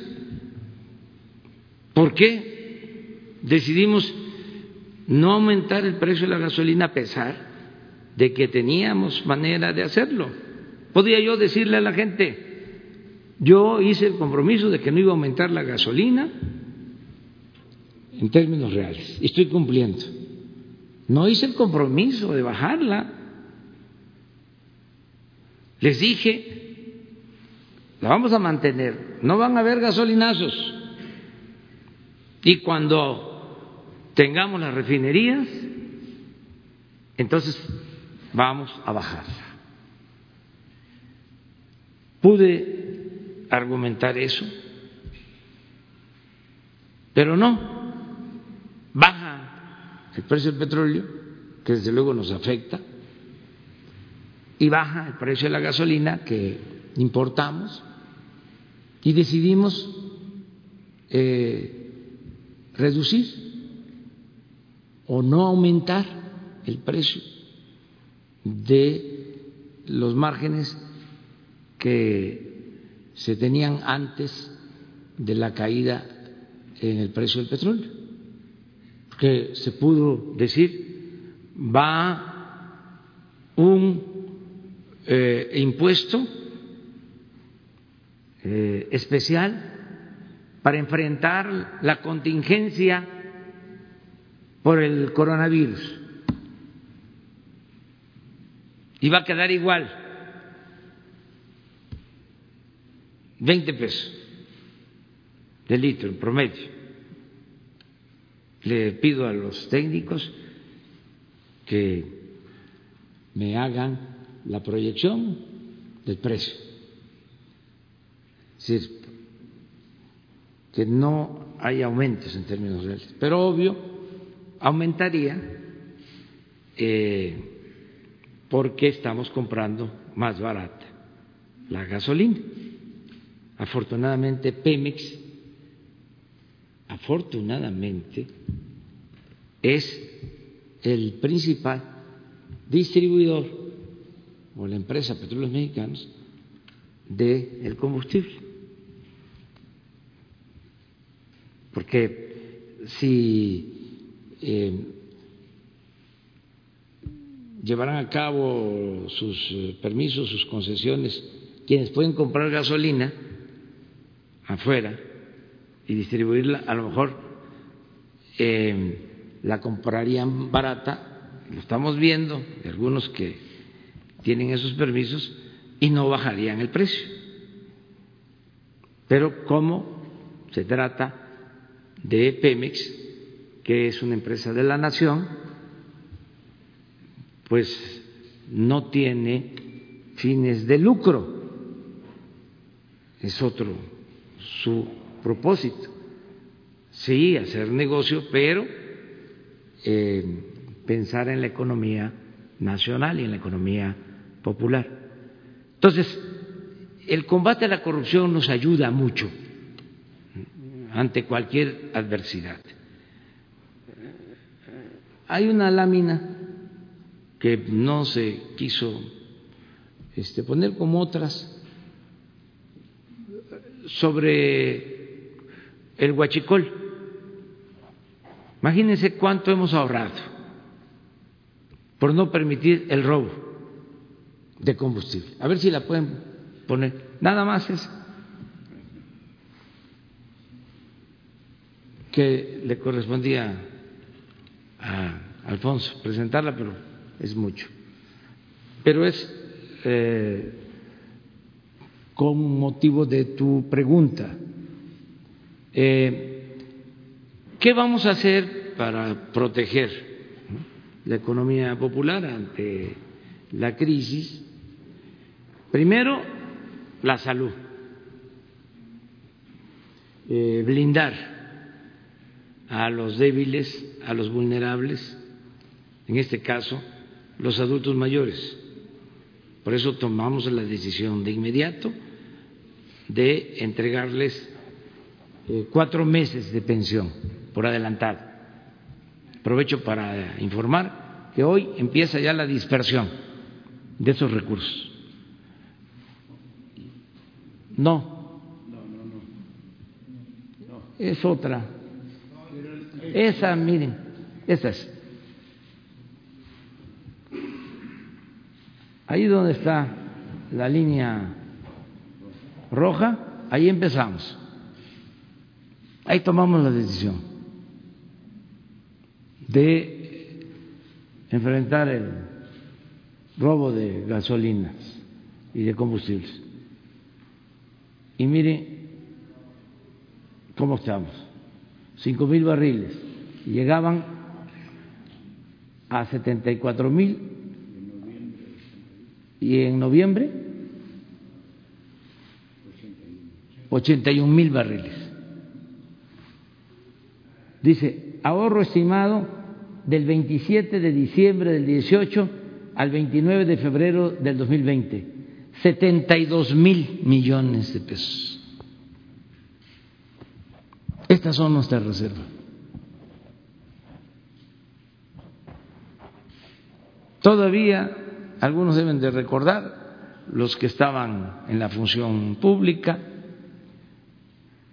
de cuando estaba Carstens de subsecretario de Hacienda, iban los gobernadores por sus participaciones y les decía, aumentó el precio del petróleo, hay un excedente, pero ¿qué creen?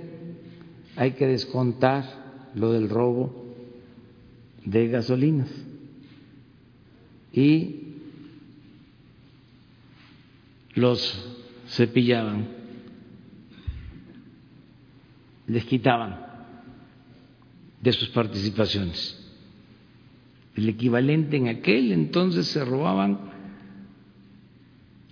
estamos hablando del gobierno de Fox, como 12, 15 mil millones de pesos eh, al año. Ahora, nosotros calculamos que eh, llegaban a robarse hasta 50 mil, porque fue creciendo de Fox a cuando tomamos el gobierno. Entonces, esto nos da fortaleza. Y así todo. ¿Saben cómo estamos en recaudación de impuestos? Estamos 7% arriba con relación al año pasado, en términos reales. Porque no estamos permitiendo condonación de impuestos, evasiones, esto que habló el almirante Ojeda, de que defraudaban y vamos a seguir con la misma política. Que no estén pensando que si ya es delito grave la facturación falsa, eh, nada más va a quedar en un simple enunciado. No, no, no, no, no, no, no. Todos aportarnos bien. Se acaba el robo, se acaba el bandidaje oficial se acaba la robadera, aunque se enojen, ahí se van a ir acostumbrando. Bueno, ¿qué se va a hacer? Primero, decía yo, proteger a los vulnerables, a los débiles, eh, adultos mayores, a los enfermos de diabetes, de hipertensión, Hoy tengo una reunión con el Gabinete de Salud, terminando esta eh, conferencia, que nos estamos eh, preparando. Bien, sin adelantar vísperas, para no afectar más de la cuenta la economía, porque en efecto los diputados pueden irse a su casa porque no van a dejar de ganar. Nosotros los servidores públicos podemos decir, se cierra el gobierno, pero voy a ir a cobrar. Ni siquiera voy a ir a cobrar. Me van a depositar mi dinero. Y así muchos pero hay mucha gente, millones de mexicanos, que viven al día. Entonces, tenemos que cuidar la salud y al mismo tiempo cuidar la economía. Por eso le estamos haciendo caso a los técnicos, a los médicos, a los científicos, eh, no eh, haciéndole caso a los politiqueros que además no saben ni siquiera de política, menos van a saber de salud. Entonces, siempre lo he dicho, entre otras cosas, la política es poner orden en el caos.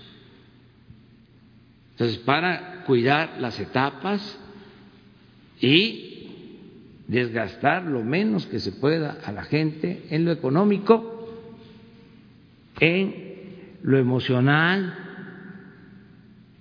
ser muy precisos y vamos a estar hablando aquí, mañana eh, vamos a dedicar a eso, al tema de salud, sobre eh, las medidas que se van a seguir eh, aplicando. Se informa, no lo olviden, todos los días, sobre los síntomas. Un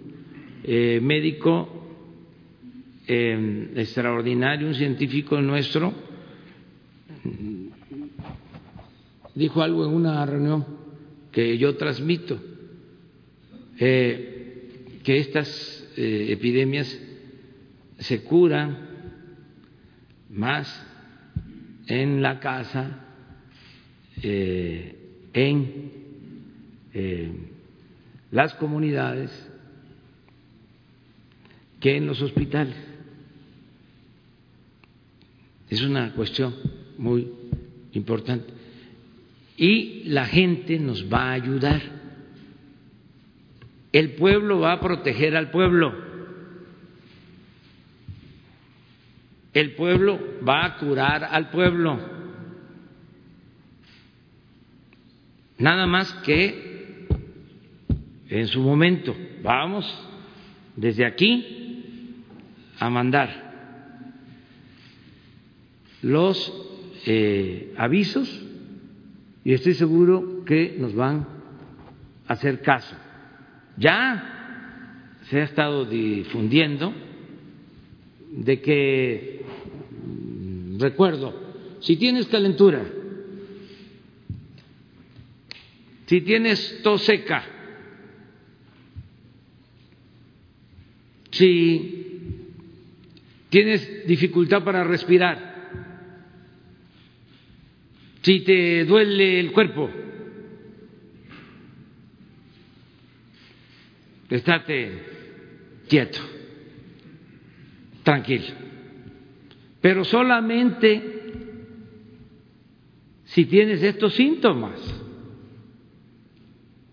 Repito, calentura, tos seca, dificultades para respirar y dolor de cuerpo. Esto del dolor de cuerpo, este, si una persona es mayor, siempre duele el cuerpo, para no confundirnos. Si haces demasiado ejercicio, duele el cuerpo. Si trabajas, duele el cuerpo. Entonces, hay que también ver eso, ¿no? Este, que sea algo eh, extraordinario. Pero bueno, ya vamos a hablar de eso. Ahora, eh, medidas eh, que se van a tomar para fortalecer la economía popular. Decía yo, ya estamos enviando por anticipado el apoyo a los adultos mayores. Ya la dispersión en bancos comienza hoy. Y eso nos lleva muy poco tiempo. Pero no todos pueden recibir sus apoyos a través de los bancos, por ese atraso que tenemos de que no hay sucursales bancarias en todo el país. Tenemos que entregar con operativos que se organizan eh, pueblo por pueblo o en regiones. También ya comenzó este operativo. Eh, yo espero, porque estamos reforzando brigadas, nos está ayudando también la Guardia Nacional para la vigilancia, para que acompañen toda la distribución, que a más tardar en una semana, diez días, tengamos ya cubierto, distribuido todos los apoyos para que tengan sus recursos nuestros adultos mayores y les va a ayudar eh, eh, a que tengan para lo básico. Em, y em, los avisos que de acuerdo a los médicos tengamos que hacer. En cuanto a los que se buscan la vida como pueden, vamos a otorgar créditos, las tandas para el bienestar, y vamos a aumentarlas para que le llegue a más gente, pequeños comerciantes, los que tienen talleres, ayudarlos. Es parte del plan de recuperación. Primero, los más necesitados. Yo creo que esto este, lo comparten todos los mexicanos. Ya nada de rescates al estilo del periodo neoliberal que le daban a los bancos, a las grandes empresas, no, que ni estén pensando en que van a haber condonaciones de impuestos, otros mecanismos que se usaban antes. Si tenemos que rescatar, ¿a quién hay que rescatar? A los pobres. Por el bien de todos, primero los pobres. Entonces, eso es eh, presidente, si me permite otra pregunta, el sábado pasado también hice una transmisión desde el cementerio Museo San Fernando, donde se encuentran los restos del presidente Juárez. Yo no vi ninguna autoridad federal ni tampoco de la Ciudad de México donde se encuentran los restos del presidente Juárez, el mejor presidente que hemos tenido, según usted, y, el cual coincido. Eh, ahí me encontré con una persona de 90 años que se llama Elisa. Esa mujer eh, perdió su tarjeta desde hace cuatro meses. Así también me han llegado reportes a través de las redes que el Banco Azteca, que obviamente es el dueño, Ricardo Salinas, pues también es un elefante reumático para entregar los plásticos. Se tarda seis meses, cinco meses para entregar una tarjeta y las personas pues siguen sin recibir ese dinero, presidente. La señora Elisa recibe 3.900 pesos mensuales por barrer las criptas, por barrer los pasillos del Panteón San Fernando, eh, y me estaba diciendo que gana 3.900 al mes.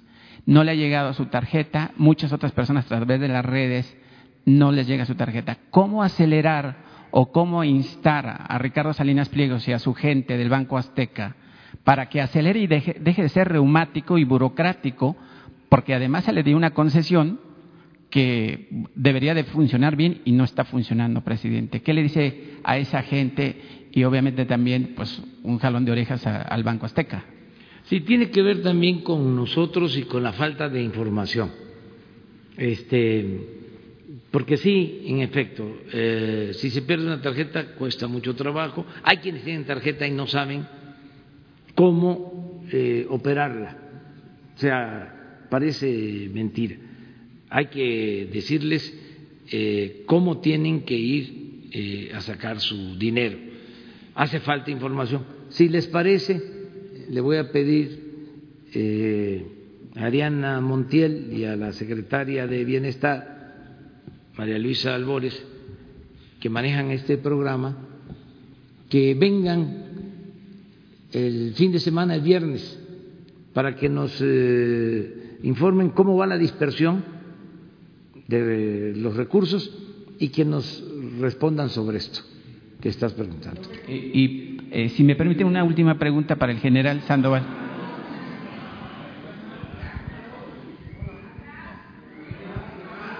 Ya quedamos que va para atrás cuatro mujeres después. O sea, va el tercero, compañero. Buenos días, jefe del Ejecutivo Federal. Su servidor Carlos Pozos de la revista Petróleo y Energía y reportero también de Lor Molécula Oficial. Eh, tengo tres datos antes de iniciar una sola pregunta que tengo hoy para usted. Esos tres datos es eh, que tequileros eh, de Jalisco solicitan su apoyo porque eh, tienen problemas para la obtención de marbetes y devolución de IVA. Por otra parte, tabasqueños denuncian a la secretaria de Desarrollo Económico, a Mayra Elena Jacobo Priego y a su empresa de diseño textil del sureste, pues de eh, haber obtenido de la Universidad Autónoma de Tabasco un eh, contrato millonario para la confección de uniformes y acusan pues de tráfico de influencias. Y finalmente, este, hoy se cumplen eh, 26 años del magnicidio del ex candidato a la presidencia Luis Donaldo Colosio y hasta hoy eh, no sabemos quién fue ni quiénes fueron los autores intelectuales. Esos serían los tres datos que quisiera compartirle. Y nada más una sola pregunta jefe de la Nación. Mi pregunta tiene varios corchetes y yo nada más quisiera que me pudiera responder con un sí o con un no, si es posible. Eh, ¿Tiene la economía mexicana eh, la fortaleza para poder afrontar eh, los efectos económicos del coronavirus? Si me dice un sí o un no. Y, sí. Sí. Eh, ¿Se prevé tomar mayor deuda en forma responsable para poder mitigar el impacto del COVID-19? No.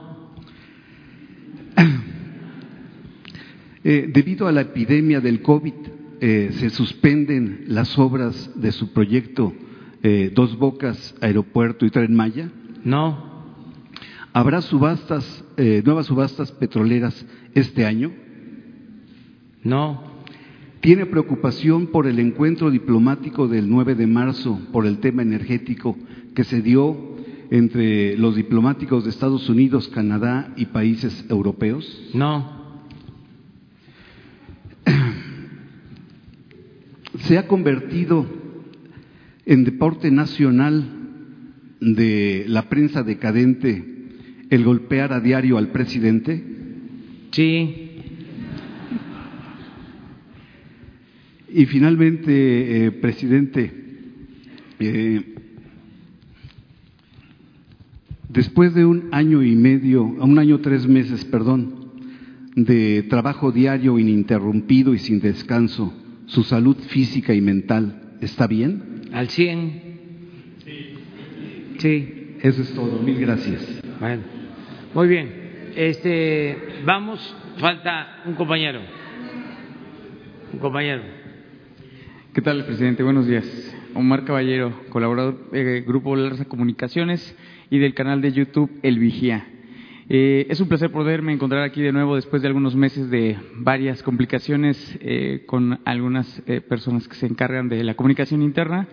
Pero bueno, ya estamos aquí afortunadamente y esperemos continuar si usted me lo permite.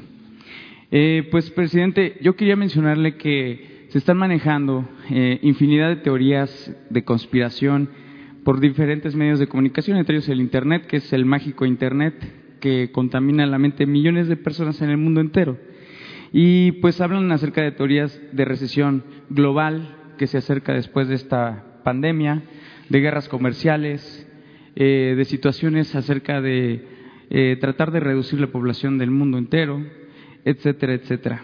Yo quisiera saber, presidente, si usted tiene alguna opinión acerca de esta situación, de si la gente se está dejando llevar por esto, si es un engaño o si solamente son cosas que están distrayendo la atención de cosas más importantes. Y por último, quisiera mencionarle que eh, pues hay varios pueblos que han quedado rezagados en Oaxaca, en el estado de Oaxaca, ya que desde 2018 varios de estos pueblos están pues en medio de disputas eh, por varios terrenos, hectáreas, por miles de hectáreas, y lamentablemente han perdido vidas eh, muchas personas inocentes, ya que ni el gobierno eh, municipal, estatal, están interviniendo para resolverlo.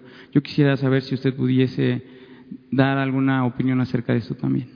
Sí, este, acerca de lo primero, bueno, yo eh, le hago caso a los médicos, a los especialistas, a los científicos y es evidente que existe este eh, virus eh, y que se está convirtiendo en pandemia a nivel mundial. Cada gobierno, eso sí, tiene su manejo. porque cada país tiene características específicas. Nosotros, de acuerdo a lo que somos, hemos aplicado una política em, cuidadosa, eh, preventiva, eh, anticipada, sin duda somos eh, de los primeros en el mundo en haber iniciado con lo preventivo y sobre todo informando diario sobre el coronavirus. Hay constancia de eso. Otra decisión muy importante que se tomó es Mm, poner orden y no eh, permitir que cualquier servidor público opinara. Hasta el presidente se sometió a la recomendación de los técnicos, de los especialistas, y a ellos les hemos dado la batuta. Eso ha sido muy importante. Lo tercero es eh, no alarmar, eh, actuar por etapas, no desgastarnos, eh, no promover el amarillismo, la exageración lo otro que se está haciendo es eh, prepararnos para eh, poder enfrentar una situación de eh, gravedad. Les decía, hoy tengo una reunión a las nueve, estamos avanzando en el plan, estamos bien preparados para eso. Em, y cuidando la economía, que no se nos caiga. Por ejemplo, eh, logramos que no se cerrara la frontera con Estados Unidos. Eso se lo agradecí al presidente Trump. Que lo fundamental, el comercio, la economía, también eh, el libre eh, flujo, el tránsito de personas que eh, tienen necesidad de ir a Estados Unidos o de venir a México por motivos de salud, por motivos educativos, por motivos de desarrollo personal, familiar, lo puedan hacer. Y solo eh, limitar aquellas eh, visitas que no se consideren necesarias, básicas. Me ayudó mucho eso, que no eh, fue, a ver, se cierra la frontera, imagínense el daño. Entonces, todo eso lo hemos estado trabajando. hay opiniones distintas, las respetamos, pero tenemos que cuidar nuestra economía, porque eh, si no, eh, nos va a llevar más tiempo la recuperación y se afecta a la gente. Entonces, todo esto es lo que hemos estado haciendo. Acerca de tu pregunta sobre los conflictos agrarios, eh, existen, sobre todo en Oaxaca, en Guerrero, en Chiapas. Y estamos pendientes, conciliando, porque son problemas agrarios de tiempo atrás, muchos problemas eh, de límites entre ejidos y comunidades. Entonces hay enfrentamientos constantes, hay también de límites territoriales entre Oaxaca, Chiapas, Veracruz, hay zonas no definidas, son litigios que están en la Suprema Corte, pero estamos buscando la conciliación con el apoyo de los gobiernos estatales. Esto ayuda mucho el que tengamos una buena relación con los gobiernos estatales y decirle a la gente que eh, se dialogue, no a la confrontación, no a la violencia. Puede ser que nos lleve tiempo, pero podemos eh, conciliar y darle la razón al que la tiene. Yo siempre digo que eh, la justicia tarda, pero llega cuando hay voluntad de impartir justicia. Entonces, eh, eso sería lo que yo respondo. Muy bien, vamos con cuatro mujeres. Dos y dos. ¿Ustedes dos? La compañera y allá. Las dos. Bueno, es que me quedé aquí. Y la compañera de adelante. Sí. Buenos días, presidente Lourdes Piñasoria de Abarlovento Informa contra Viento y Marea. Eh, sobre la Constellation Brands en Mexicali, eh, ya hubo declaraciones de Coparmex, del Consejo Coordinador Empresarial. Eh, ¿Usted se estaría reuniendo con Carlos Salazar para eh, este tema?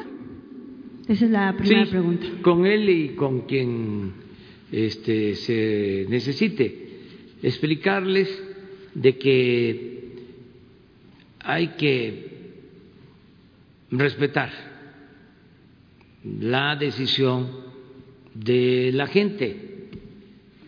Yo creo que ellos van a entender eh, cuando hay un resultado así, pues es evidente de que no hay acuerdo. Si hubiese resultado más parejo, hubiese participado menos gente, pero es bastante la participación. Y tenemos que escuchar a la gente y gobernar eh, con el mandato popular. A lo mejor no se tienen antecedentes suficientes y no está de más eh, recordarlos. Uno es que estos permisos que se dieron para que empezara a construir eh, la empresa los dio el gobierno de Baja California, el gobierno pasado de Baja California. De Kiko Vega. El gobierno pas- anterior. Entonces, ese es un antecedente. Eh, y no se le explicó a la gente, no se convenció, se persuadió de que era conveniente que se construyera la planta, si no fue así. Como se hacen o se hacían las cosas, ¿no? Eh, arriba, los representantes de organizaciones empresariales, los que tenían influencia, eh, las autoridades del más alto nivel, y ya, y no tomaban en cuenta al pueblo. El pueblo no existía, el pueblo. Este, era convocado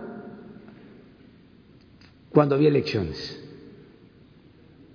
Mejor de, de los casos, había la democracia representativa, no la democracia participativa.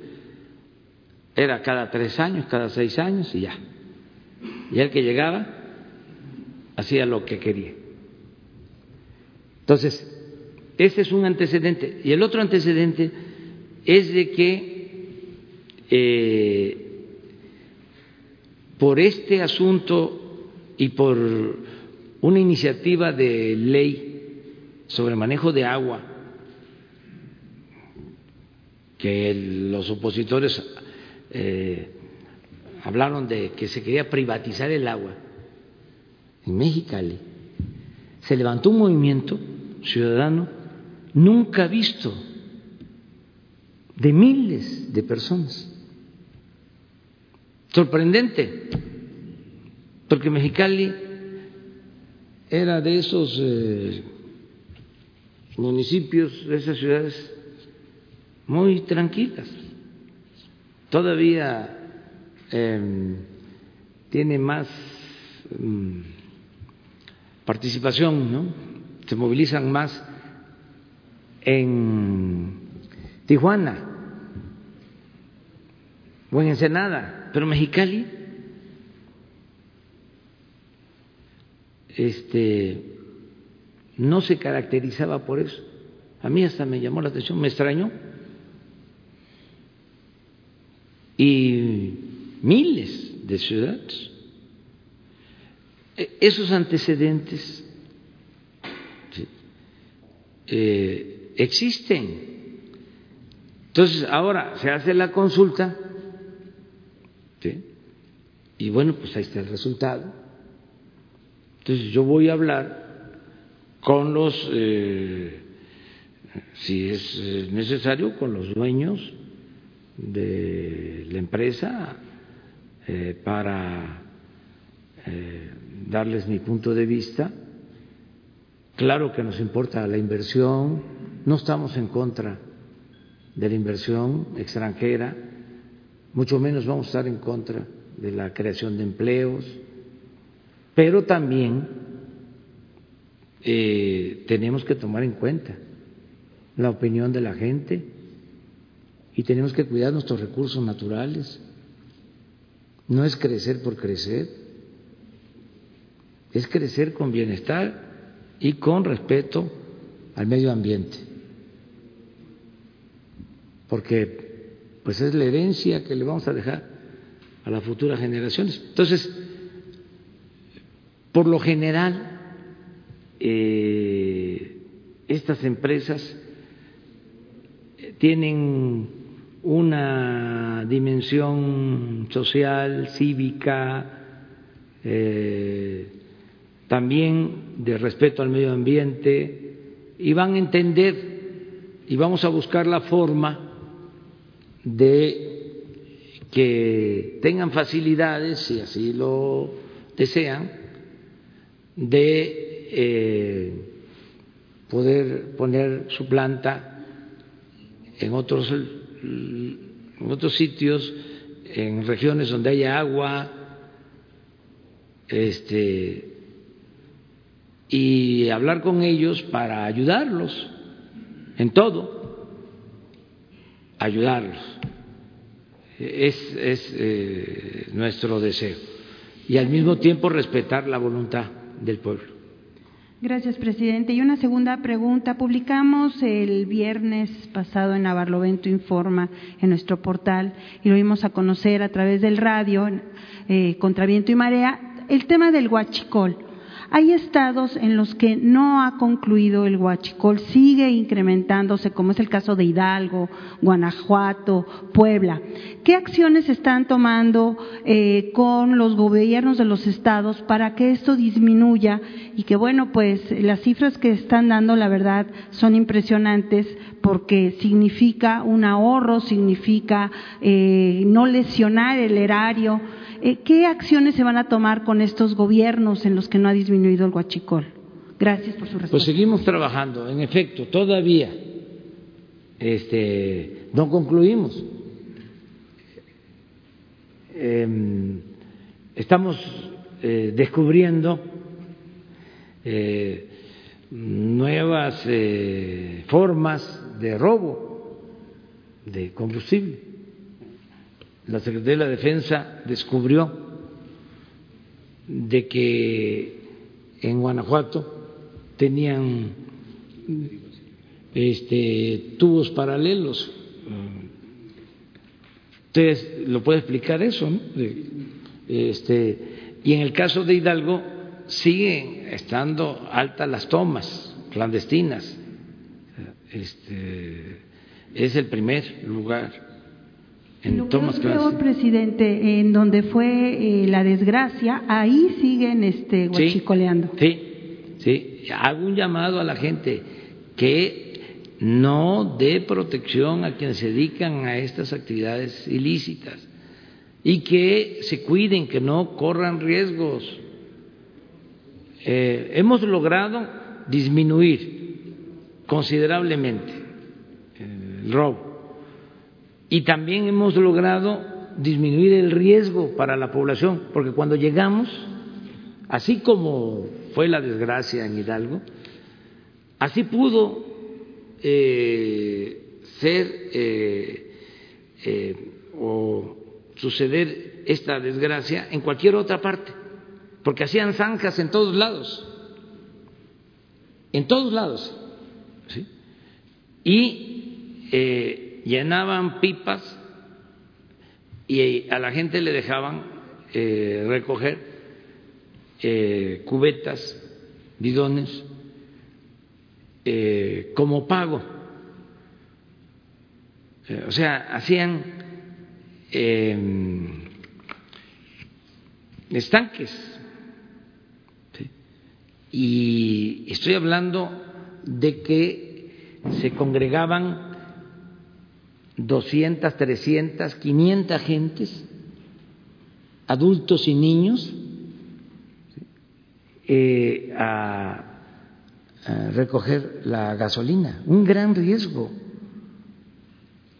Eso afortunadamente ya no se da, pero sigue habiendo eh, el robo todavía, pues eran 800 pipas diarias, pero ahora de todas maneras,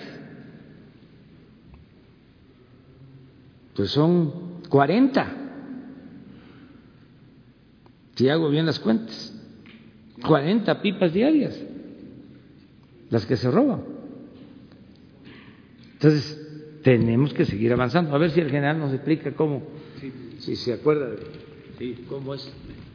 Bien, eh, eh, lo, que, lo que se detectó ahí en Guanajuato, eh, teníamos eh, eh, inicialmente la trayectoria de- del, ducto en el cual le, estábamos dando vigilancia.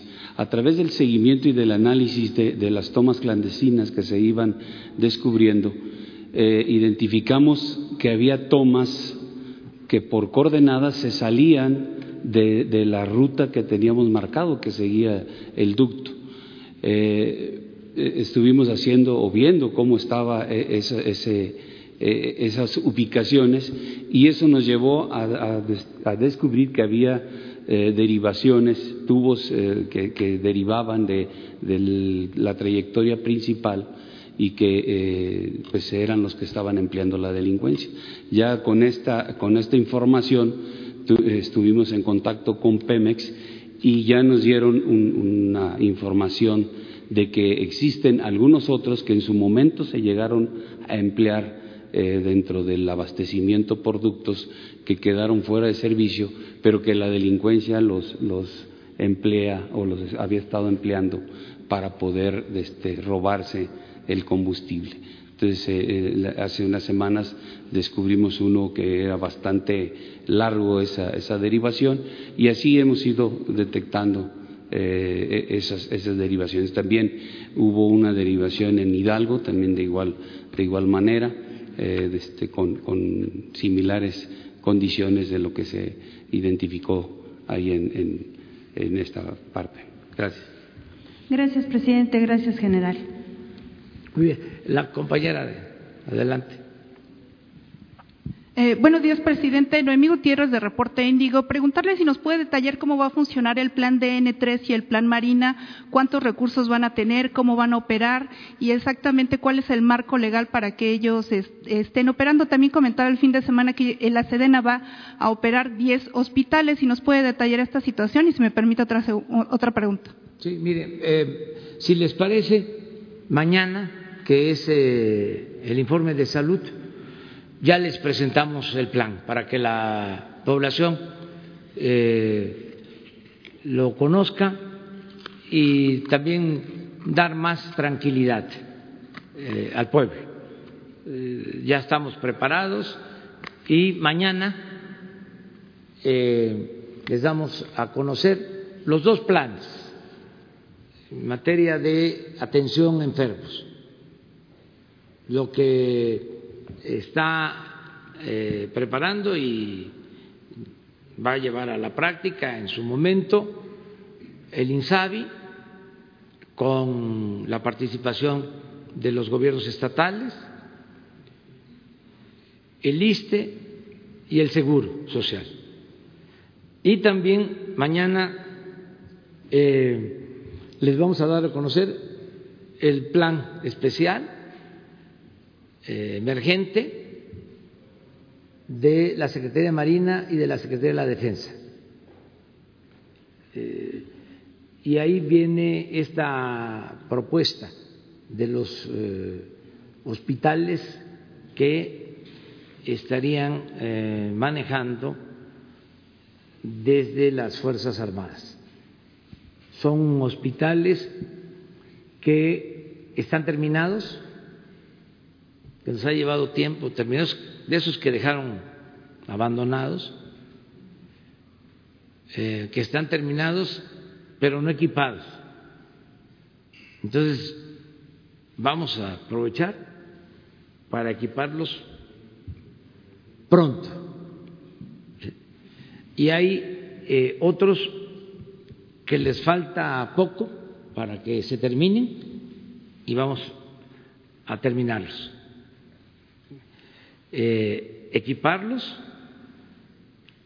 y también eh, mm, asignar personal, es decir, los médicos, las enfermeras, y tener eh, cuando menos 10 grandes hospitales nuevos, exclusivos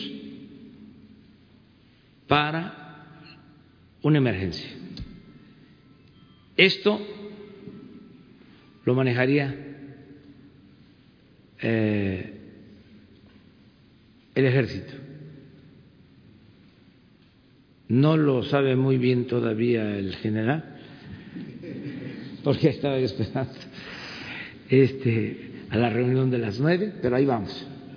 O sea, este, ya tenemos los recursos tenemos el presupuesto, tenemos todo. Entonces, mañana ya les informamos. Ajá, presidente, y una segunda pregunta. El viernes el canciller Marcelo Ebrard nos dijo que él se iba a realizar la prueba del coronavirus y el sábado la secretaria Nale dijo que ella se realizó la prueba y salió negativa. En el caso de su gobierno, de los secretarios y los subsecretarios, ¿cuántos se han realizado la prueba del COVID-19 y si nos pueden dar los resultados? Y también preguntarle, ahorita que ya empezó la jornada de sana distancia, ¿cuántos funcionarios, eh, digamos, cuántos burócratas hasta el momento son los que están operando y cuál es el porcentaje que se ha ido a trabajar desde casa? Todos estamos trabajando. Digo, este, es el que tenga calentura, el que tenga calentura. El que tenga dificultades para respirar, el que tenga tos seca, el que eh, les duela el cuerpo, que se retire y que se espere y que eh, se atienda, que se haga la prueba. Pero si no tienes calentura, si no tienes tos seca, si no te duele el cuerpo más allá de lo que te debe de doler, porque este, sí duele. O sea, si no, si no tienes dificultades para respirar, entonces esperen la recomendación de salud El canciller hablaba que, por ejemplo, en la Cancillería toda la persona eh, de población vulnerable iba a trabajar desde sus casas. Hablaba de mujeres embarazadas, eh, adultos mayores con enfermedades crónicas. Entonces, en el caso del gobierno federal, nada más si nos puede decir los porcentajes, porque a lo mejor hay algunas personas que caen en esta población. Mañana que corresponde hablar del tema, vamos a detallar de nuevo, explicar lo de la sana distancia, en qué consiste Mañana ya se informa sobre esto. Gracias. Quedan dos compañeras. Gracias, presidente. Buenos días. Soy Lidia Arista, reportera de Grupo Expansión. Presidente, ya nos dijo que las conferencias matutinas no se van a cancelar, pero aquí se va a aplicar, eh, vemos que ya estamos separados, un asiento sí, un asiento no. Sin embargo, no se está cumpliendo con el protocolo donde se dice que máximo 50 personas. Aquí ya vemos más o menos 90, 100. ¿Qué medida va a tomar en este sentido? Pues la verdad que lo del máximo de 50 personas, todavía mañana eh, se va a definir porque en concentraciones se acordó que no fuesen mayores de cinco mil. O sea, mañana se va a hablar de eso.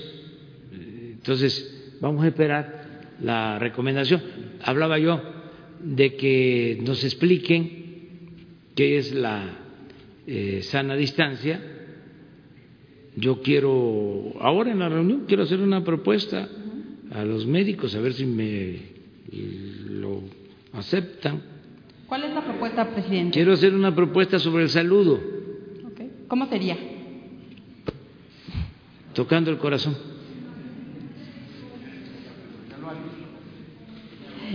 Y presidente. Pero hay que ver si el saludo eh, no lo eh, recomendó la Organización Mundial de la Salud. Si lo recomendaron ellos, ese es el saludo. Y si los médicos dicen que es codeándose, eh, así va a ser.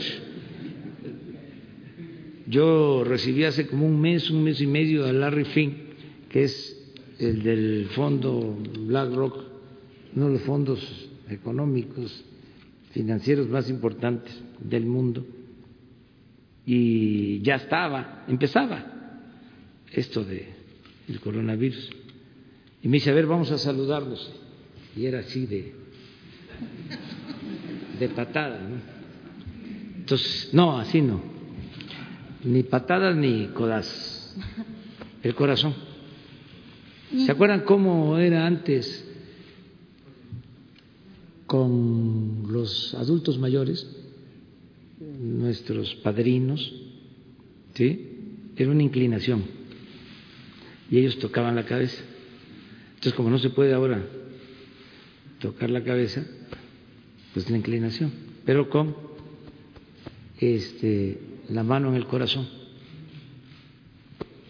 Ya nos avisando. Con la mano en el corazón, la mano en el corazón.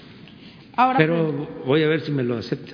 Ok, presidente. Ahora, ¿cómo ve usted el llamado que ya están haciendo varios gobernadores para que la gente permanezca en su casa?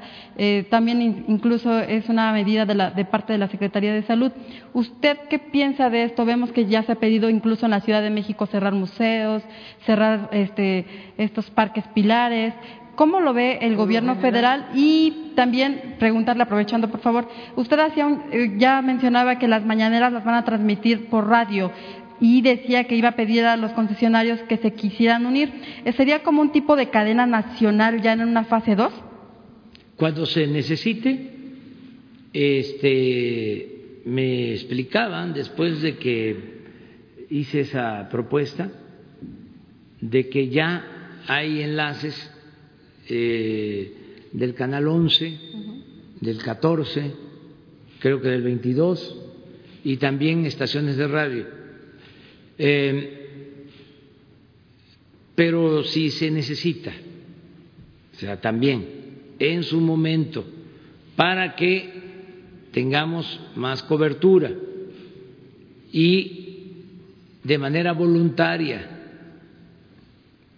canales de televisión, estaciones de radio, redes, eh, eh, quieren este, ayudarnos a la difusión, pues eh, sería muy bueno, porque tendría mucho más alcance.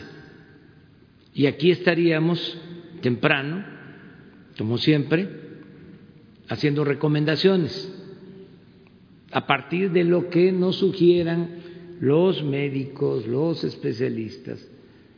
Eh, yo sería un vocero de los especialistas para yo transmitir los mensajes a toda la población, pero de acuerdo a lo que me estén diciendo, va a seguir Hugo López Gatel, que es muy bueno, que es un profesional de primer orden, que es un especialista en la materia, pero además tiene capacidad, tiene facilidades para exponer, para este, transmitir sus eh, eh, planteamientos. Hay eminencias gente muy inteligente que no sabe este, eh, explicar eh, o no se le entiende. Hugo es muy bueno, muy claro, eh, pedagógico. Entonces, él va a seguir informando. Y yo también para pedirle a la gente que nos escuche ¿Y sobre el llamado que hacen los gobernadores a la gente a permanecer en casa? Siempre y cuando se consulte con los técnicos, con los médicos. Y ya se está haciendo. Tengo información que las decisiones que tomó ayer la jefa de gobierno las consultó con los especialistas, con los médicos. Eso es todo lo que pedimos. O sea, que no sean ocurrencias para que no se cometan errores. Muy bien. Una más. Allá la compañera. Buenos días, presidente. Mara Rivera de Noticias, de Enfoque Noticias. Yo quisiera preguntarle mm, respecto a esta parte económica que ha hablado de los apoyos. Estamos viendo que son 57% de los empleados en México que están en la informalidad. ¿Está pensando usted a través de las tandas ayudarlos o formará parte del plan anticrisis que se supone está elaborando la Secretaría de Hacienda, que incluso el sector empresarial le entregó a usted una propuesta fiscal? ¿Es parte de lo mismo o irían separados? Si cada la mejor entidad tendría que hacerse cargo de su informalidad, de, buscar sus propios apoyos, como aquí en el gobierno capitalino o cada entidad federativa tendría que responder a ello. Y, bueno, pues respecto al panorama económico, pues sí se ve complejo eh, financieramente en el sentido de que pues se han, han cambiado ya muchas variables. Por ejemplo, tan solo el tipo de cambio, que si bien este, bueno, pues se veía su fortaleza antes de esta crisis, pues ahora está pues ya cerca, incluso ahorita cotizando cerca de los 25 pesos. Esto cambia en muchas ocasiones pues las mismas expectativas y, y presupuesto fijado por usted. Eh, ¿Reconsideraría, ya no recorte a lo mejor eh, suficiente de, de, los programas o del gobierno, sino elaborar un nuevo presupuesto como, como algunos analistas han planteado? Reconsiderar incluso detener algunos proyectos. Ahorita acaba de decir que no, pero quizás pensarlo, pues ahora sí que conforme avance esta crisis, en el sentido o, la advertencia de que vamos a una recesión mundial.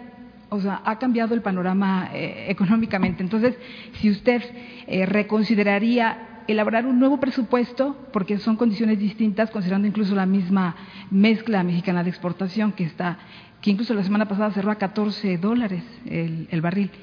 Y, bueno, y otro planteamiento.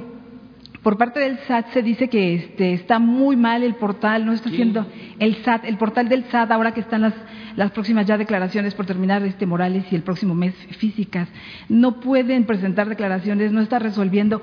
Eh, lo que piden en este caso los contribuyentes es regresar al antiguo portal, que era más amigable y que permitía eh, presentar declaraciones si puede hacerse esta revisión o por qué está mal encausada esta, este, este, tema y si el día de mañana abordaría también este tema de, de los niños que ya aparecen enfermos del coronavirus por ser el, el pulso de la salud o hoy en la noche quizás en la conferencia. Entonces, eh, en pocas palabras, eh, presidente, pues en materia económica no, no se ven muy bien los ingresos tributarios. Eh, se ve que va a estar a lo mejor una disminución y las proyecciones de una economía de decrecimiento hasta del 4.5% en los casos más extremos que se plantean, ¿no podría usted reconsiderar muchas cosas en esta parte económica? Estamos elaborando un plan, nada más que eh, distinto a las eh, recetas que se aplicaban en épocas de crisis. Por ejemplo, eh, siempre se recurría a créditos, al Fondo Monetario Internacional. Nosotros no tenemos, afortunadamente, necesidad de hacerlo, porque tenemos reservas, tenemos ahorros,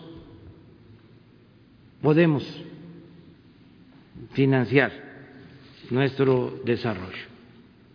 Eh, estamos eh, protegiendo a los débiles, a los pobres. Los vamos a blindar porque eh, se mantienen los programas de bienestar y en algunos casos se van a fortalecer. Entonces, blindamos a los pobres. Segundo, a diferencia también de lo que se hacía antes, se aprieta el cinturón el gobierno.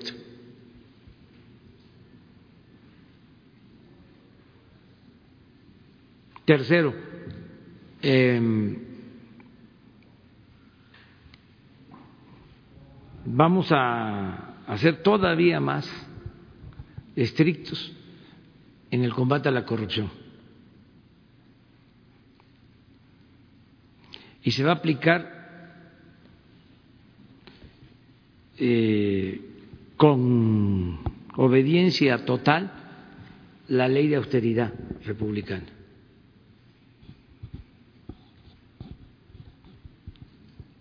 Y por eso vamos a mantener también los proyectos económicos estratégicos del gobierno, porque pensamos que seguir construyendo el aeropuerto son empleos, es reactivar la economía.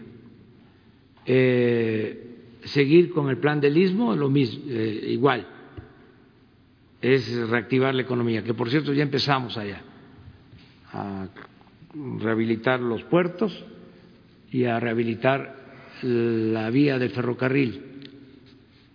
Eh, la refinería la necesitamos, pero no solo la nueva. Eh, estamos rehabilitando, afortunadamente, desde el principio. El año pasado destinamos 12 mil millones de pesos a la rehabilitación de las seis refinerías. ¿Por qué es importante esto? Porque ahora que el precio del crudo cae, necesitamos refinar más en México. Eh, ya estamos viendo eso. Eh, hemos eh, logrado aumentar la producción petrolera, entonces vamos a definir un plan de producción dándole prioridad a los campos petroleros en donde nos cueste menos extraer el crudo. Traemos un promedio de 12 dólares de costo de producción o de extracción de crudo por barril, 12 dólares promedio. Estamos abajo de la media mundial en costo de producción, pero tenemos campos en donde nos cuesta cuatro dólares extraer un barril de petróleo. Entonces, todo esto, que es eficacia, eh, lo estamos revisando. También nuestras metas de producción hacia adelante. Em, la refinería de Dos Bocas continúa por lo mismo, porque necesitamos aumentar nuestra capacidad de refinación y significa empleos, obra. El tren Maya va a generar miles de empleos. Por eso no podemos eh, parar. Vamos eh, pronto a presentarles todo el plan de eh, recuperación económica, pero vamos por parte. Mañana les presentamos el plan de salud que ya inició desde hace tres meses de atención a eh, el coronavirus, pero mañana es decirles cómo vamos a atender a enfermos en el caso de que se agrave la eh, pandemia, que nos eh, afecte mucho, para tranquilidad de la gente, tranquilidad de nuestro pueblo. Bueno, pues nos vemos mañana a las siete de la noche. Está Hugo con ustedes, como siempre están los expertos, los especialistas y mañana vamos al tema de coronavirus.